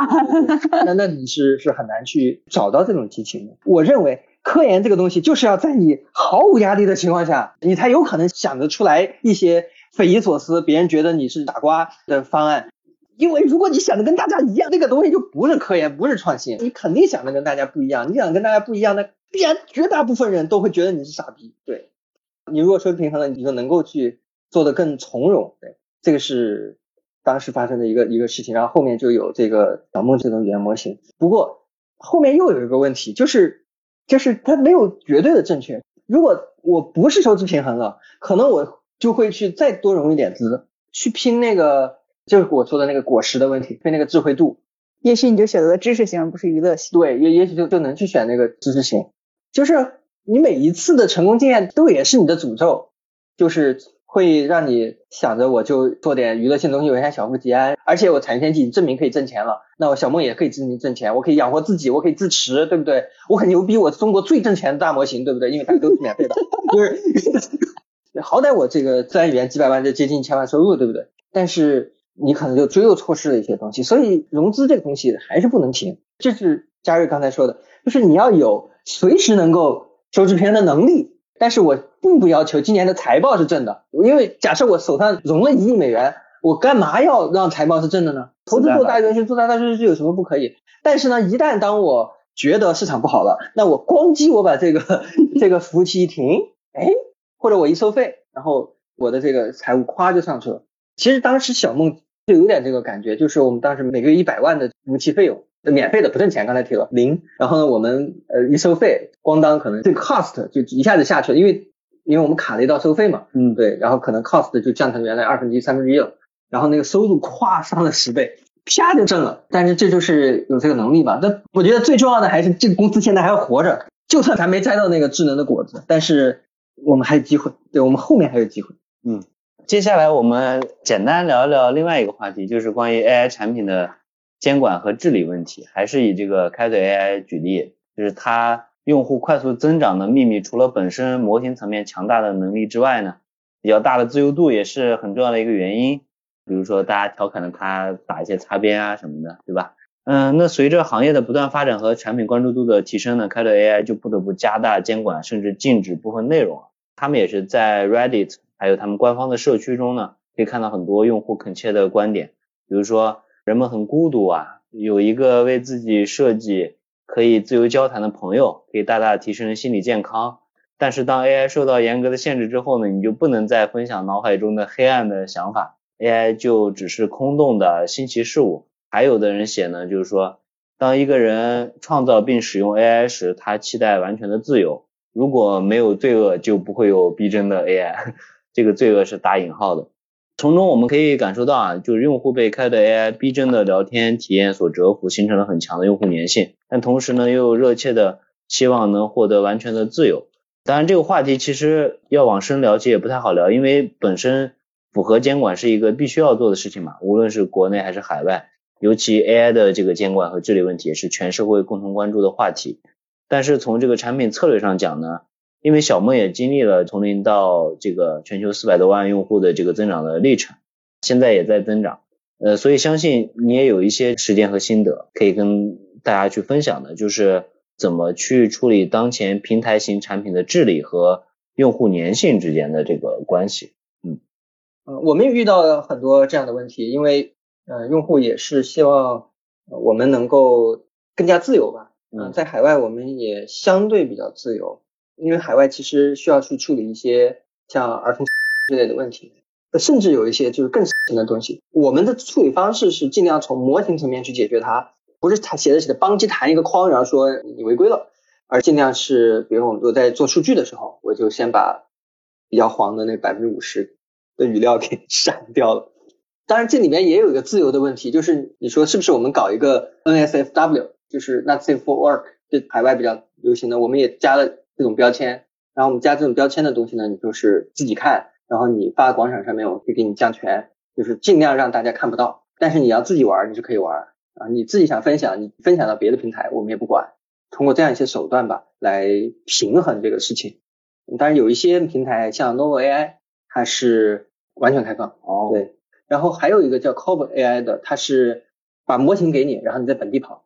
啊，所以它也不管，就是因为你自己模型本地想怎么搞怎么搞，至少就没有敏感词之类的东西。虽然我们也做了很多这样的事情，就是让这个平台显得更加能量更正一些吧。但是我想表达的意思是说，即使是 AI 有一些东西，我认为它还是不应该传播出来的。就像内容这种东西，某种程度上讲它是自由的。就是你是应该分级就应该可以给别人展示出来的，但是呢，从另一个角度上讲，它有点像精神毒品，就是你很难拒绝青少年看到它，就是你的平台上只要有，你把青少年给排到你平台外，让他填个生日什么的，是非常 傻的一个方案，就是很多平台用的方案。嗯，我觉得与其这么干，不如就全干掉算了，就是尽量让平台成为一个比较好的状态，就类似于现在 ChatGPT 的政治正确，但是。问题在于它太正确了，你用的时候会让你不舒服。对，所以我们要的终极目标是没有审核，AI 有自己的价值观，潜移默化，没必要拿出来说，影响体验。就像咱们跟一个普通人聊天，你会感觉啊，这个人可能是更更保守一点，或者这个人可能更开放一点，但你跟他说的时候，你不会觉得不舒服。就是我们就做一个 AI，然后他是一个普通人，让他跟你交流，这是我们的目标。然后。给大家的建议是，假设真的你要去做这样的一个产品，我们都会遇到审核或者价值观对齐呃类似的问题。一个我我觉得非常好用的方案就是分级审查。什么叫分级审查？就是说，比如你你公开在广场上的，你就要审的严一点；那你自己聊的你不那么严。然后假设你是一个会员或者你用的很多，就这个人是个正常用户，然后你也可以给他自由度更高一点。而如果他是个新用户，你要监管要严一点。这样的话，你就可以。比较好的来平衡你这套系统，因为有一些人他就是来搞事儿的，那你就你就把他挡一下就好了。其实你要挡的就是那一部分人，大部分人都是好的，但是你如果全都挡，又会让用户不开心。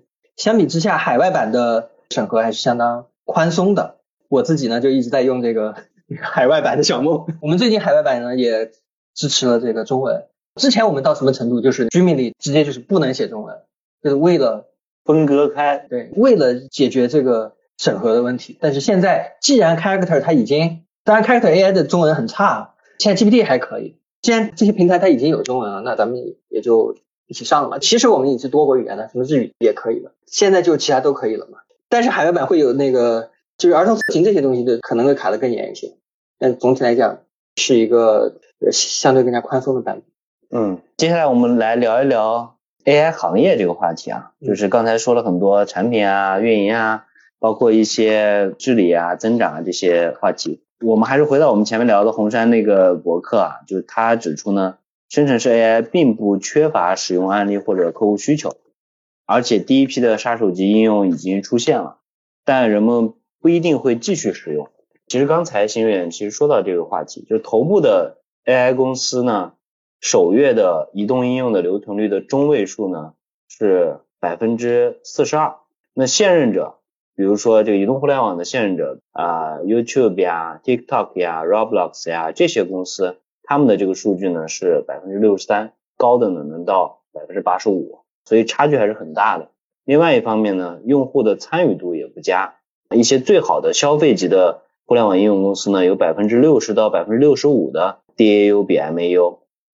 啊，像 WhatsApp 它是百分之八十五。前段时间正好我们见了 Roblox 的一个朋友，然后他看到 Roblox 数据，他说这个数据是正确的，对。就是好的消费级的互联网应用呢，他们的这个留存啊，用户参与度都还是很高的。那相比之下呢，生成式 AI 应用的呃用户参与度 DAU 比 MAU 的中位数呢，其实是只有百分之十四。那 Carrot AI 是比较例外的啊，它达到了百分之四十一。我们开头有讲，那这意味着呢，其实用户还没有在生成式 AI 产品中找到足够的价值，以至于每天都使用它们。简言之呢。生成式 AI 最大的问题不是寻找使用案例、需求或者分发，而是证明它的价值，为客户或者说用户创造足够深入的价值，使他们坚持使用并成为活跃的用户。那针对目前普遍存在的 AI 产品留存率和活跃度低的问题，或者说没找到 PMF 的问题，想请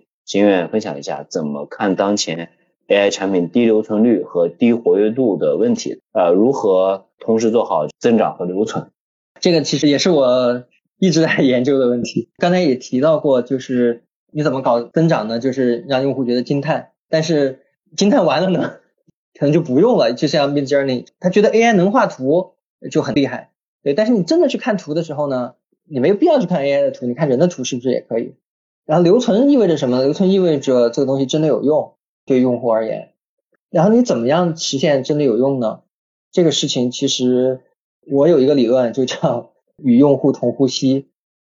就是你你得真的知道用户需要什么，你你最好是能站在那一刻跟用户在一起。像我在做塔形天气的时候吧，就一开始我是追求的是狂拽炫酷，就是那个雷达图，然后高精度，然后分钟级，大家觉得我靠太牛逼了。但是呢，我只能预报未来一个小时。就是呃，还是三十分钟以后开始下雨，下了很牛逼。但是明天下不下雨？明天温度怎么样？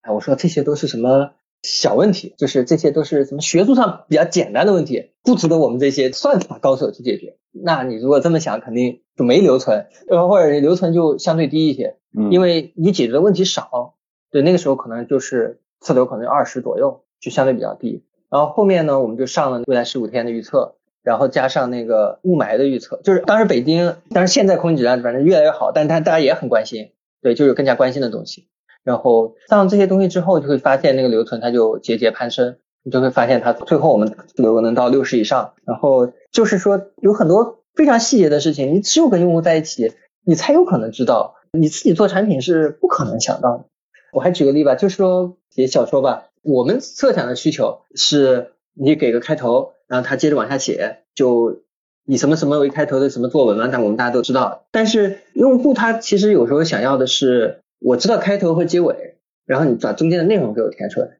嗯，就是我知道 A 跟 B 打架，A 被 B 打死了，这怎么打的？你告诉我。那我们就需要去研究一个叫中间续写的问题。我们的语言模型都是输入是前文，然后输出后文。对。所以你要去研究一个输入是前文后文，输出中间。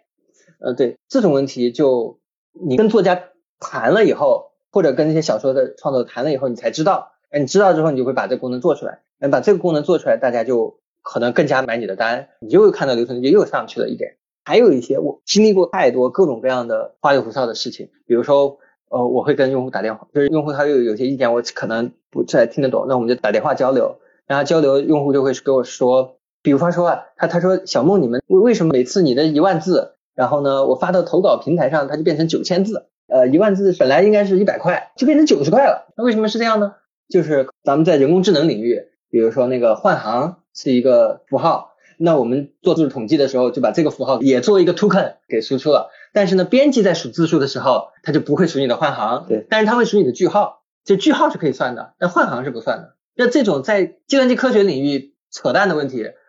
对于普通用户它就是个问题。嗯，你知道这种问题，你就知道编辑是怎么算稿酬的，所以你的产品就要跟他一样。如果你不一样，用户就麻烦，然后他可能会换别的平台去用，或者你的产品就没有解决到他的问题。我的观点是啊，这些问题都解决了。比如说，假设我们要做小游创作的工具，那你你就会变成一个大家就都愿意日常用的东西了。我再说一个，像 Mid Journey 吧，Photoshop 你知道，我认为它的留存率应该是可以的，因为都是刚需。对，因为这是刚需，因为大家要用它挣钱，要上班或者 Figma 嘛。但是呢，那个 Mid Journey 它就没图层，你知道，就它生成的我怎么改？就是对于那个设计师，我很懵逼，我用起来就很不方便，嗯就是。对我，我以我自己接触的设计师举例的话，他就说你得训他好久，然后你得生成好多好多张才能找到可能一张满意的。其实实际应用起来，这种专业的工作者其实还没有那么适应这个东西，对，或者说他没有做得很好。对，其实就是你的产品还没有打动人心，嗯就是你打动人心的程度还不够。比如说 GPT 三点五吧，我觉得你问上十个问题，它有可能七个是对的，三个是错的。你问完问题之后，你还要去谷歌 confirm 一遍，大家都有这个经历吧？对对，Chat GPT 他说有这么个东西，你 你看是不是真的有这么个东西，还是他编的。当然，如果说他到九十了，就是 Chat GPT four，我就觉得留存率会高很多。嗯，所以有时候用户的那些吐槽啊，就是用户有很多很多吐槽，尤其是你做 C 端消费者的产品，那些叫去伪存真，就是那些骂你的，说你贵的广告的，你暂时不管。但是有些人他会告诉你，他觉得哪哪里不爽，那个东西是真的。所以什么东西判断是一个真实需求呢？有三点，第一个是你上线以后看数据，就是使用率啊、留存啊什么的，但是这个比较麻烦，你要做开发，cost 很高。还有一个方案呢，就是做调研，就像我刚才说打电话啊，这是个方案，就简单多了。但还有一种最简单的，就叫个体体验，嗯就是一秒变小白，或者说一秒变用户。首先你是你产品的小白，然后同时你又是这个领域的用户。比如说你要做小说创作，你不得写点小说吗？就是你做一个 AI 小说创作的产品经理，难道你自己不在起点上发表一篇小说，你好意思说你是从业者？那你发表一篇那些很多问题你就看见了，就是你直接就搞定了。这样就叫与用户同呼吸，就是我跟你用户是一体的，你的感受跟我的感受是一样的，那么用户就愿意给你买单。你这个买单的数据表现就是留存。对我刚才你说的一个点，我倒是忽然想再补充一下。刚才你聊到你说像 Midjourney，本质的是它没有图层，那我们都用 Figma、用 Photoshop，最核心的其实把图层各种图层叠，对吧？我就能解决我的问题了。可以做一个类比，就像 Midjourney 可能就是当时你做的彩云天气的那个三十分钟预测天气，但其实大家觉得哎这东西很酷炫，但它酷炫只是酷炫惊叹，但它不持久。它需要的更长的是，我能知道接下来十五天的天气，就像工作者需要的是图层一样。那这里边其实呃，可能真正我们说 AI 最终真的有用，它可能真的就是那种酷炫的东西叠加大量的工程，叠加大厦那么多不那么酷炫的东西放在一起啊、结合起来，那可能也需要这种技术大牛们，他们真的也愿意放下姿态。对，就是降级论，就是降级论，就就是当我们都特别年轻的时候，或者小时候，你会觉得科学家做技术的特别牛逼。嗯然后当你经过层层筛选，你已经考上了北京的大学，然后你你已经在这北京的工作了，你发现你已经是人才了的时候，你会发现，我有个猜测猜想，就是就谁不会技术，就是这其实大家聪明度都差不多，然后最后变成了什么呢？变成了拼谁更 get hands dirty，嗯就是对。谁愿意去接地气，嗯。对，那谁就能把问题搞定。最后大家拼的反而不是你有多聪明，因为在座各位对你其实筛出来了都聪明的 人对，对。不好意思，你这个聪明已经没用了，就是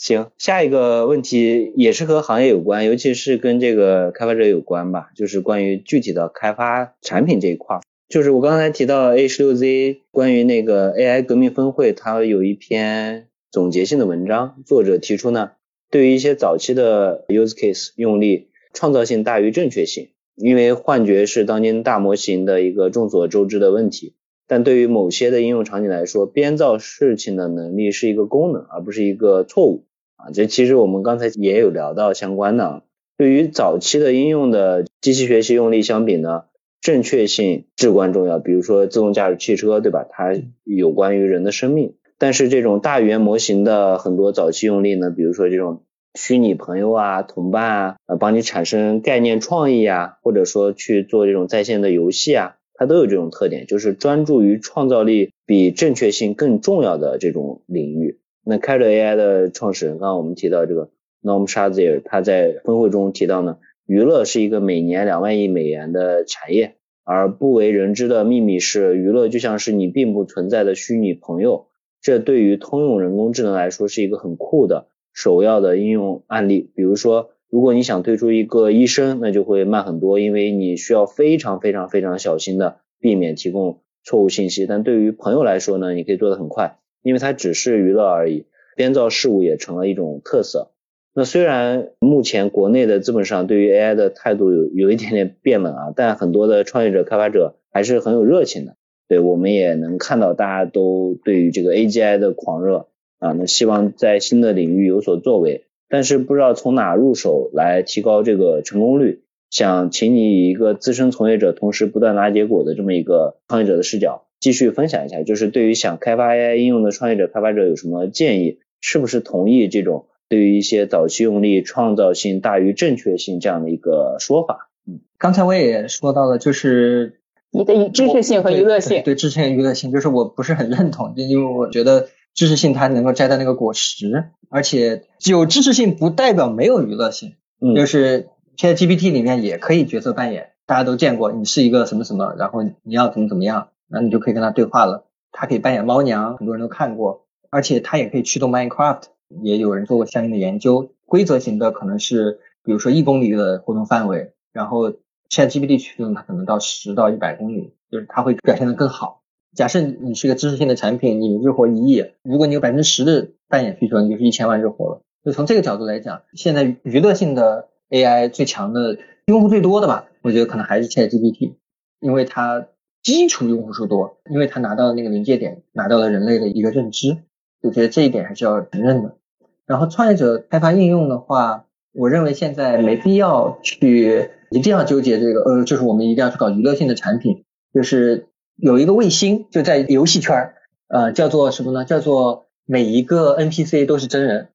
有一个电影叫什么？失控玩家。失控玩家，对，就是失控玩家，就是讲那个 NPC 变成了真人。对对对对。然后所谓的卫星就是每一家公司都声称自己会做出一个游戏，这个游戏里面的每一个 NPC 都是真人，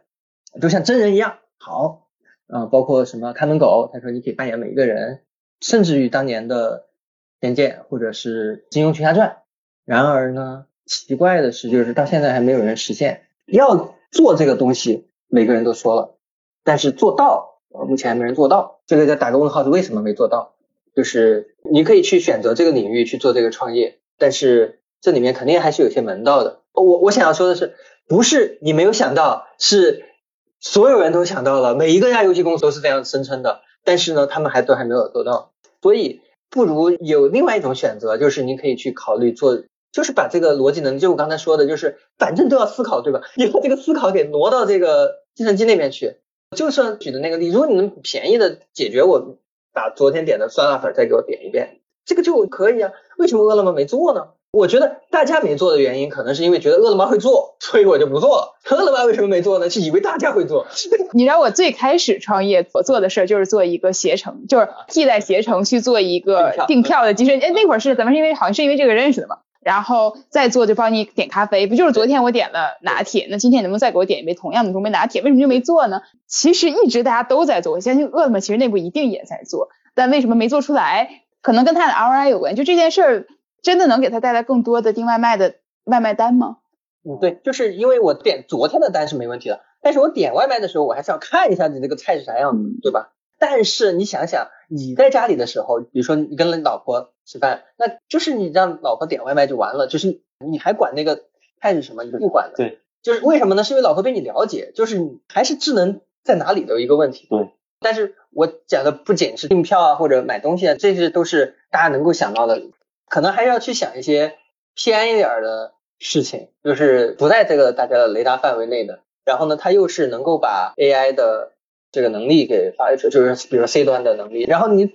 怎么做？就是有一些比较有趣的想法吧，就像是社交里面，我可能可以。把别人的微博拿到，然后我我去判断这两个人他们的匹配程度，或者我可以有一个 agent 让他们模拟他们对话，看一下这个效果。或者说，假设你做了一个软件，然后有一个美女，然后拍个微博，然后呢，你要给她发个消息去搭讪，你要发什么消息？像类似这种，就是之前是很难做的，那现在用大模型来讲就比较简单。这都是脑洞哈，就是我的想法是说，有可能往这个需要一些知识性上的东西，因为它提供了一种智能嘛，这个智能度变得更高了，所以确实我们的生活会变得更好。所以说大家就说所有的软件都应该被大模型改造一遍，嗯，对吧？大家都这么说的，问题是现在怎么就还没有呢？就是过了半年是吧？我觉得是不是就是时间不够呢？比如说大家都知道移动应用应该被改，到零七年 iPhone 发的时候。但是呢，什么时候真的被改完呢？到了一七年的时候，对吧？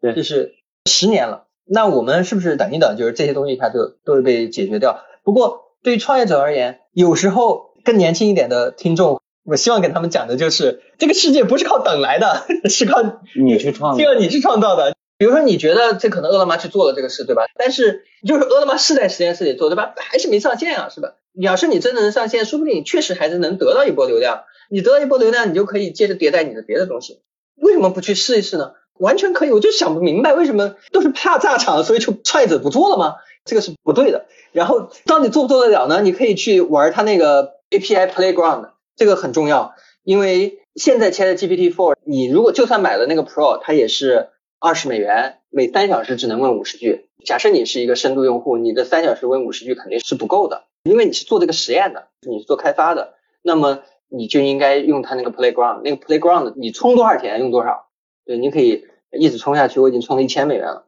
因为你花的 token 多，就相当于在工业革命的时代，你有一辆车，然后你开的车多，你开车的公里数多，你开的多，你就明白这个东西到底是怎么回事，哪些功能它能做，哪些功能它做不了，它现在的局限性在哪里，它的能力又在哪里？就是你不断的测试，不断的测试，你测测测测测，你对这个东西它到底能做什么就明白了。但 GPT-4 的它的能力其实是。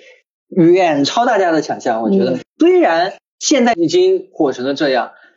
但是我就敢在这里放言，就是大家还是大部分人都不知道它到底有多强。是的，很多人说要提升它能力，就你现在用了它能力的多少了，你知道吗？其实很多人没有释放出来，都不知道它的边界。对，对，你要想办法去做到大模型它做不到的事情。加上我们在搞小说创作，我就会去试，比如说五个人物之间有关系。然后他做故事创作，他能不能理清楚？然后我的这些人物分布在不同的位置，他能不能理清楚？对。然后我假设五七个人物理清楚，那到十个，他可能理不清楚了，对吧？那那就是边界，他对他的边界可能就是五个人，他大脑能够做这种规模的计算。那你就想，比如说我要去处理这个呃商品或者什么的时候，我我要把它控制在一个什么样的范围内？就是把这个问题的复杂度下降到怎样的范围内，让他能够去解决。就是大家得还是那个给给给给他 dirty 的事情哦，对，就是要放低姿态。像我这种做大模型的人，会有一个幻觉吧，就是会觉得我自己也能行。但是就算你最终目标是要达到这种程度，但是你得先知道这个程度是什么嘛，就是你得先向老师学习嘛，你你要先拜个师，我觉得这个是值得的。哦，对，就是刚才说的那个，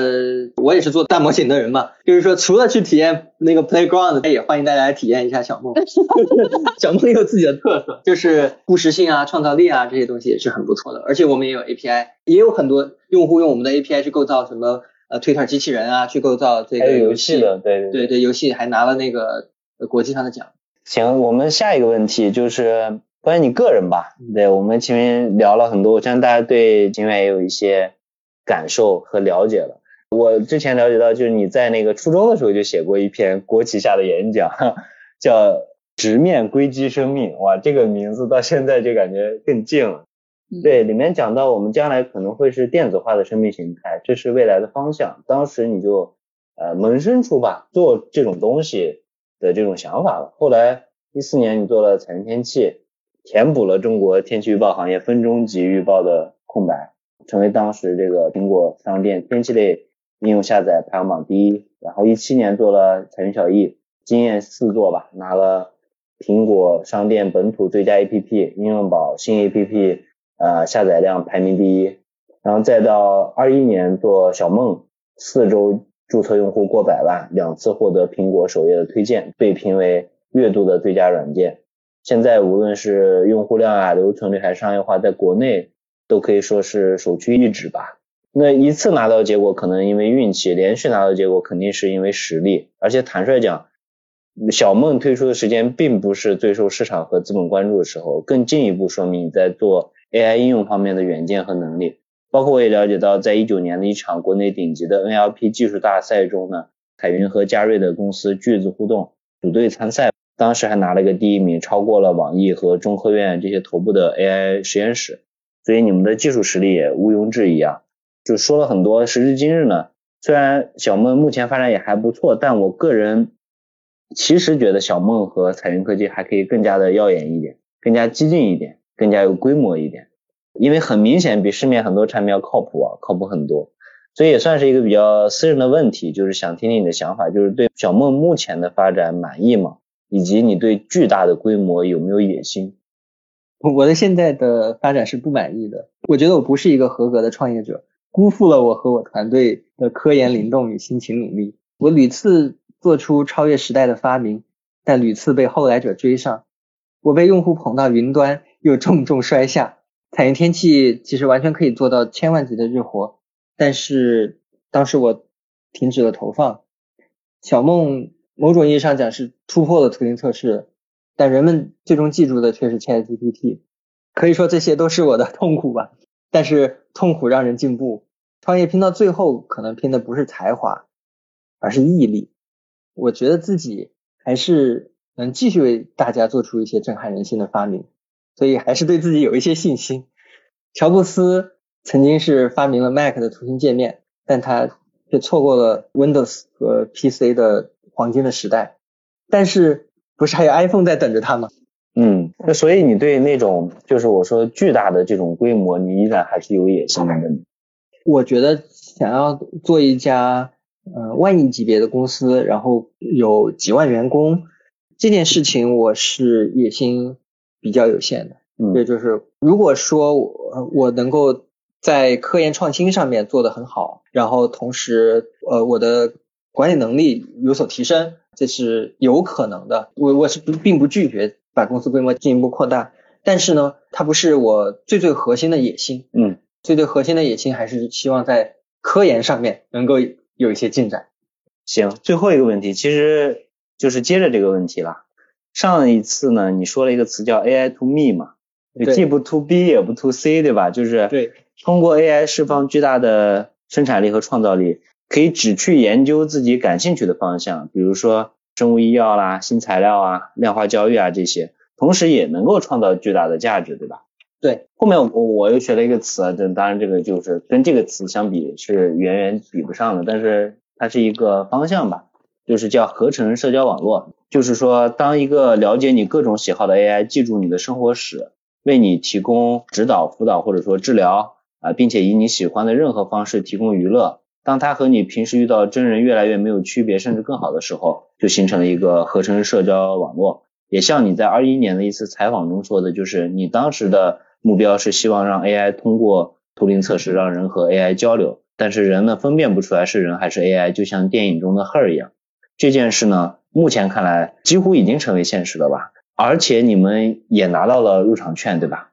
但另外一方面呢，你还说你其实更想做成漏源追放，它是一个。二零一四年上映的日本的科幻动画，像那里面一样去做出探索宇宙的 AI，科技以人为本，你希望能实现一个不仅通过图灵测试，还能服务于大众的 AI。那在 AI 迅猛发展的今天，不知道你和彩云的目标是不是发生了变化？就是想问一下，彩云的下一站是哪里？嗯，你连乐园追放都知道，这个做了非常多功课。乐园追放是讲的。人类未来，然后大家都在生活在虚拟世界。突然有一天收到一个广播，说让虚拟世界的公民跟我们一起去探索宇宙。然后呢，他们认为这是个病毒，就派侦查员下去探索。最后经过一系列的冒险，就发现其实这不是一个人类的黑客，这是一个机器人。而且机器人他造了一个宇宙飞船，他说希望能够邀请居民跟我一起去探索宇宙。然后在地球上的居民呢，他主角吧就比较恋家，不愿意去虚拟世界的也不愿意去。他说：“那我任务就失败了，因为设计者给我说的是把人类文明呃延续到宇宙去。然后那个主角就跟他说：“你没有失败，你就是人类文明，你去就可以。”然后他就把那个飞船点燃了，然后就就去了。然后最后主角跟他说了一句话，令我非常感动，就是有一天你会遇到外星人，请你骄傲的说：“我是地球人类的后裔。”嗯，这就是一种一种浪漫感。当然，这个也是个故事哈，就是我也希望将来我们的 AI 能够生成这样这样好的故事。但是我们现在想，你要想做成这样的 AI 是吧？第一个是它要能够跟人进行交流，这件事情已经快要搞定了。但是呢，它要做出一个人类还没做出来的能够探索宇宙的宇宙飞船啊，这事儿就现在还做不到。对对，有很多人是说这个 AI 现在还是，就算你已经超过了人类的平均水平，但是你对于专家还是有有很大的对差距。本科生、研究生，对，所以我刚才提到过，AI 的准确率在逐步的提升，你可能能够摘到两个震撼人心的果实。第一个果实就是当你超过平均水平的时候，大家会震撼一下，觉得哇，AI 到这种水平，好，太牛逼了。但是牛逼了一阵之后，发现对这个周围的生活还是改变比较有限。为什么呢？因为有些人就说，因为毕竟还是没有做出人类不知道的东西啊。所以呢，当 AI 的能力再强，再继续加强，那就会出现第二个果实。第二个果实就是 AI 超越所有人类的。这样的话，你问任何问题，它都是能够得到答案，并且它能够知道人类所有的知识，同时它的那个算力啊又比人类强，那他就能够做出人类做不出来的创造发明。比如说啊，像哥德巴赫猜想，那是不是他就应该能证明？现在的情况是我们现在已经可以证明 I O I 竞赛了哈，大部分人都证明不了啊。但是呢，陈吉润应该是可以证明的，但是你现在还达不到陈吉润的水平。但是哥德巴赫猜想这东西也不是最最酷的、最 sexy 的那个。对，就是它的它的那个实际意义不是特别大，当然它有很好的理论意义。实际意义就是你要搞物理，就是你要去跟现实世界有交互。跟现实世界有交互是什么东西呢？就是比如说提到的新材料，前段时间很火的 LK 九九就是这么个东西吧。嗯还有那个比如说可控核聚变啊，这这些也是非常现实的事情。然后这里面有一个猜想是这样的：我们的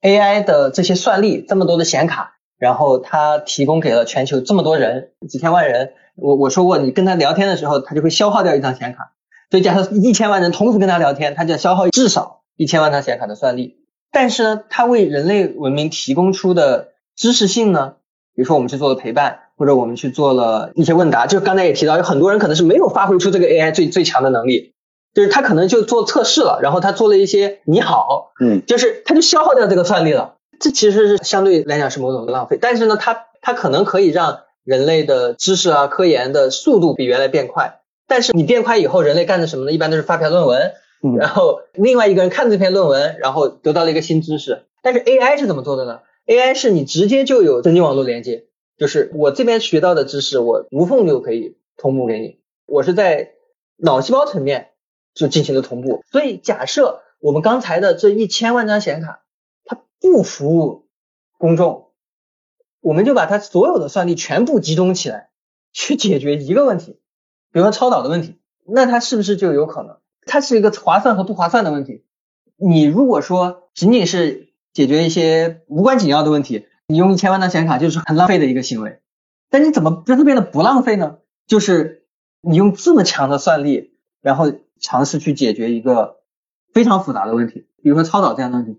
那么就算我们真的是花了一千万张显卡，算了一年，好吧，咣当做出来了，那是可以的呀。对，它完全改变能源，对是所有的东西。对，对，这是划算的嗯。就是现在的情况是什么呢？就是 Chat GPT 现在跑了一年，花了一千万张显卡放在那儿给大家聊天，就是这当中的本质就是这些计算的算力之间的信息交换速度。如果你放到一起的话，它解决一个问题，它的信息交换速度可能会更快，有可能能够让我们得到一个真正的超级智能。那这个超级智能，如果说能够让我们去解决一些我们人类解决不了的问题，那就是很划算的。所以这个就叫集中 AI 的算力来消除交流所造成的信息损失。然后呢，用这个东西做什么呢？就是做一个叫 AI for Science 的东西。有一个叫第一性原理的东西讲到，假设我们去模拟每一个原子，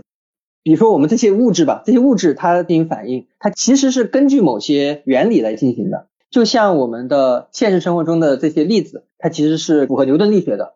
那在微观世界当中，其实一个原子的一个电子，它是一个概率分布。这个概率分布它也是满足量子力学的方程的。这个方程就是薛定谔方程。其实它是一个概率嘛，比如说电子的位置是一个概率，你可以认为是一朵云。但是呢，它这朵云是可以变化的。比如说你加一个电压。这个电子它就开始移动，你加个电势差，它就会移动，然后它移动起来之后，它那个概率就变了，就是它没有位置，但是它的那个位置的分布会发生改变。通过这种方式去看待这个问题，你就可以去预测电子、原子啊这些东西它的概率分布的变化。而其实所谓的概率分布的变化，最后的结局就是它会变成一个新的物质、新的化学反应，然后产生一个新的物质。所以这个就是叫做计算材料学。就是有一个猜想，就是说，假设我能够有一个无穷大的算力，把所有的物质都模拟了，那么我就可以去预测整个宇宙的演变。但是这个东西它算力太高了，实际上是做不到的。而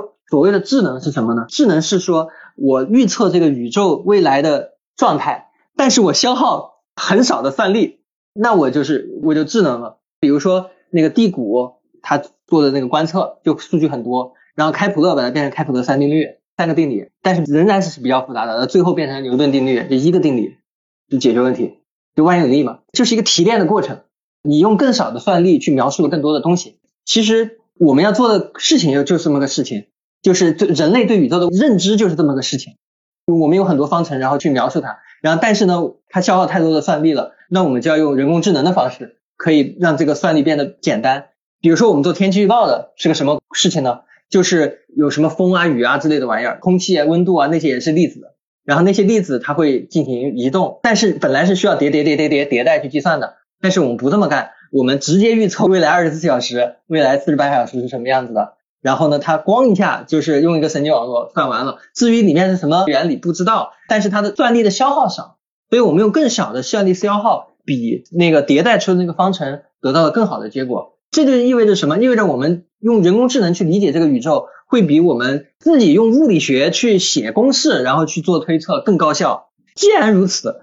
当我们去对于整个这个物理化学，比如说材料，就是我们用几个材料混合出来，它的那个电阻率是多少？然后为什么它的电阻率是这个？你不需要知道，你只需要告诉他，我几种东西混在一起烧一下，邦当它出来了，然后我我能够 predict 它的这个电阻率是这个。你管我怎么知道呢？那假设。存在这样一种技术，那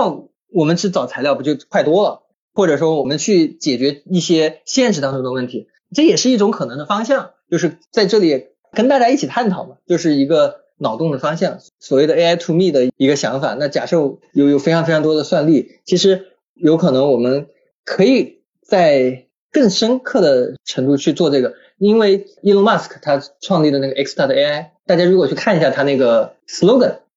他就是 understand universe，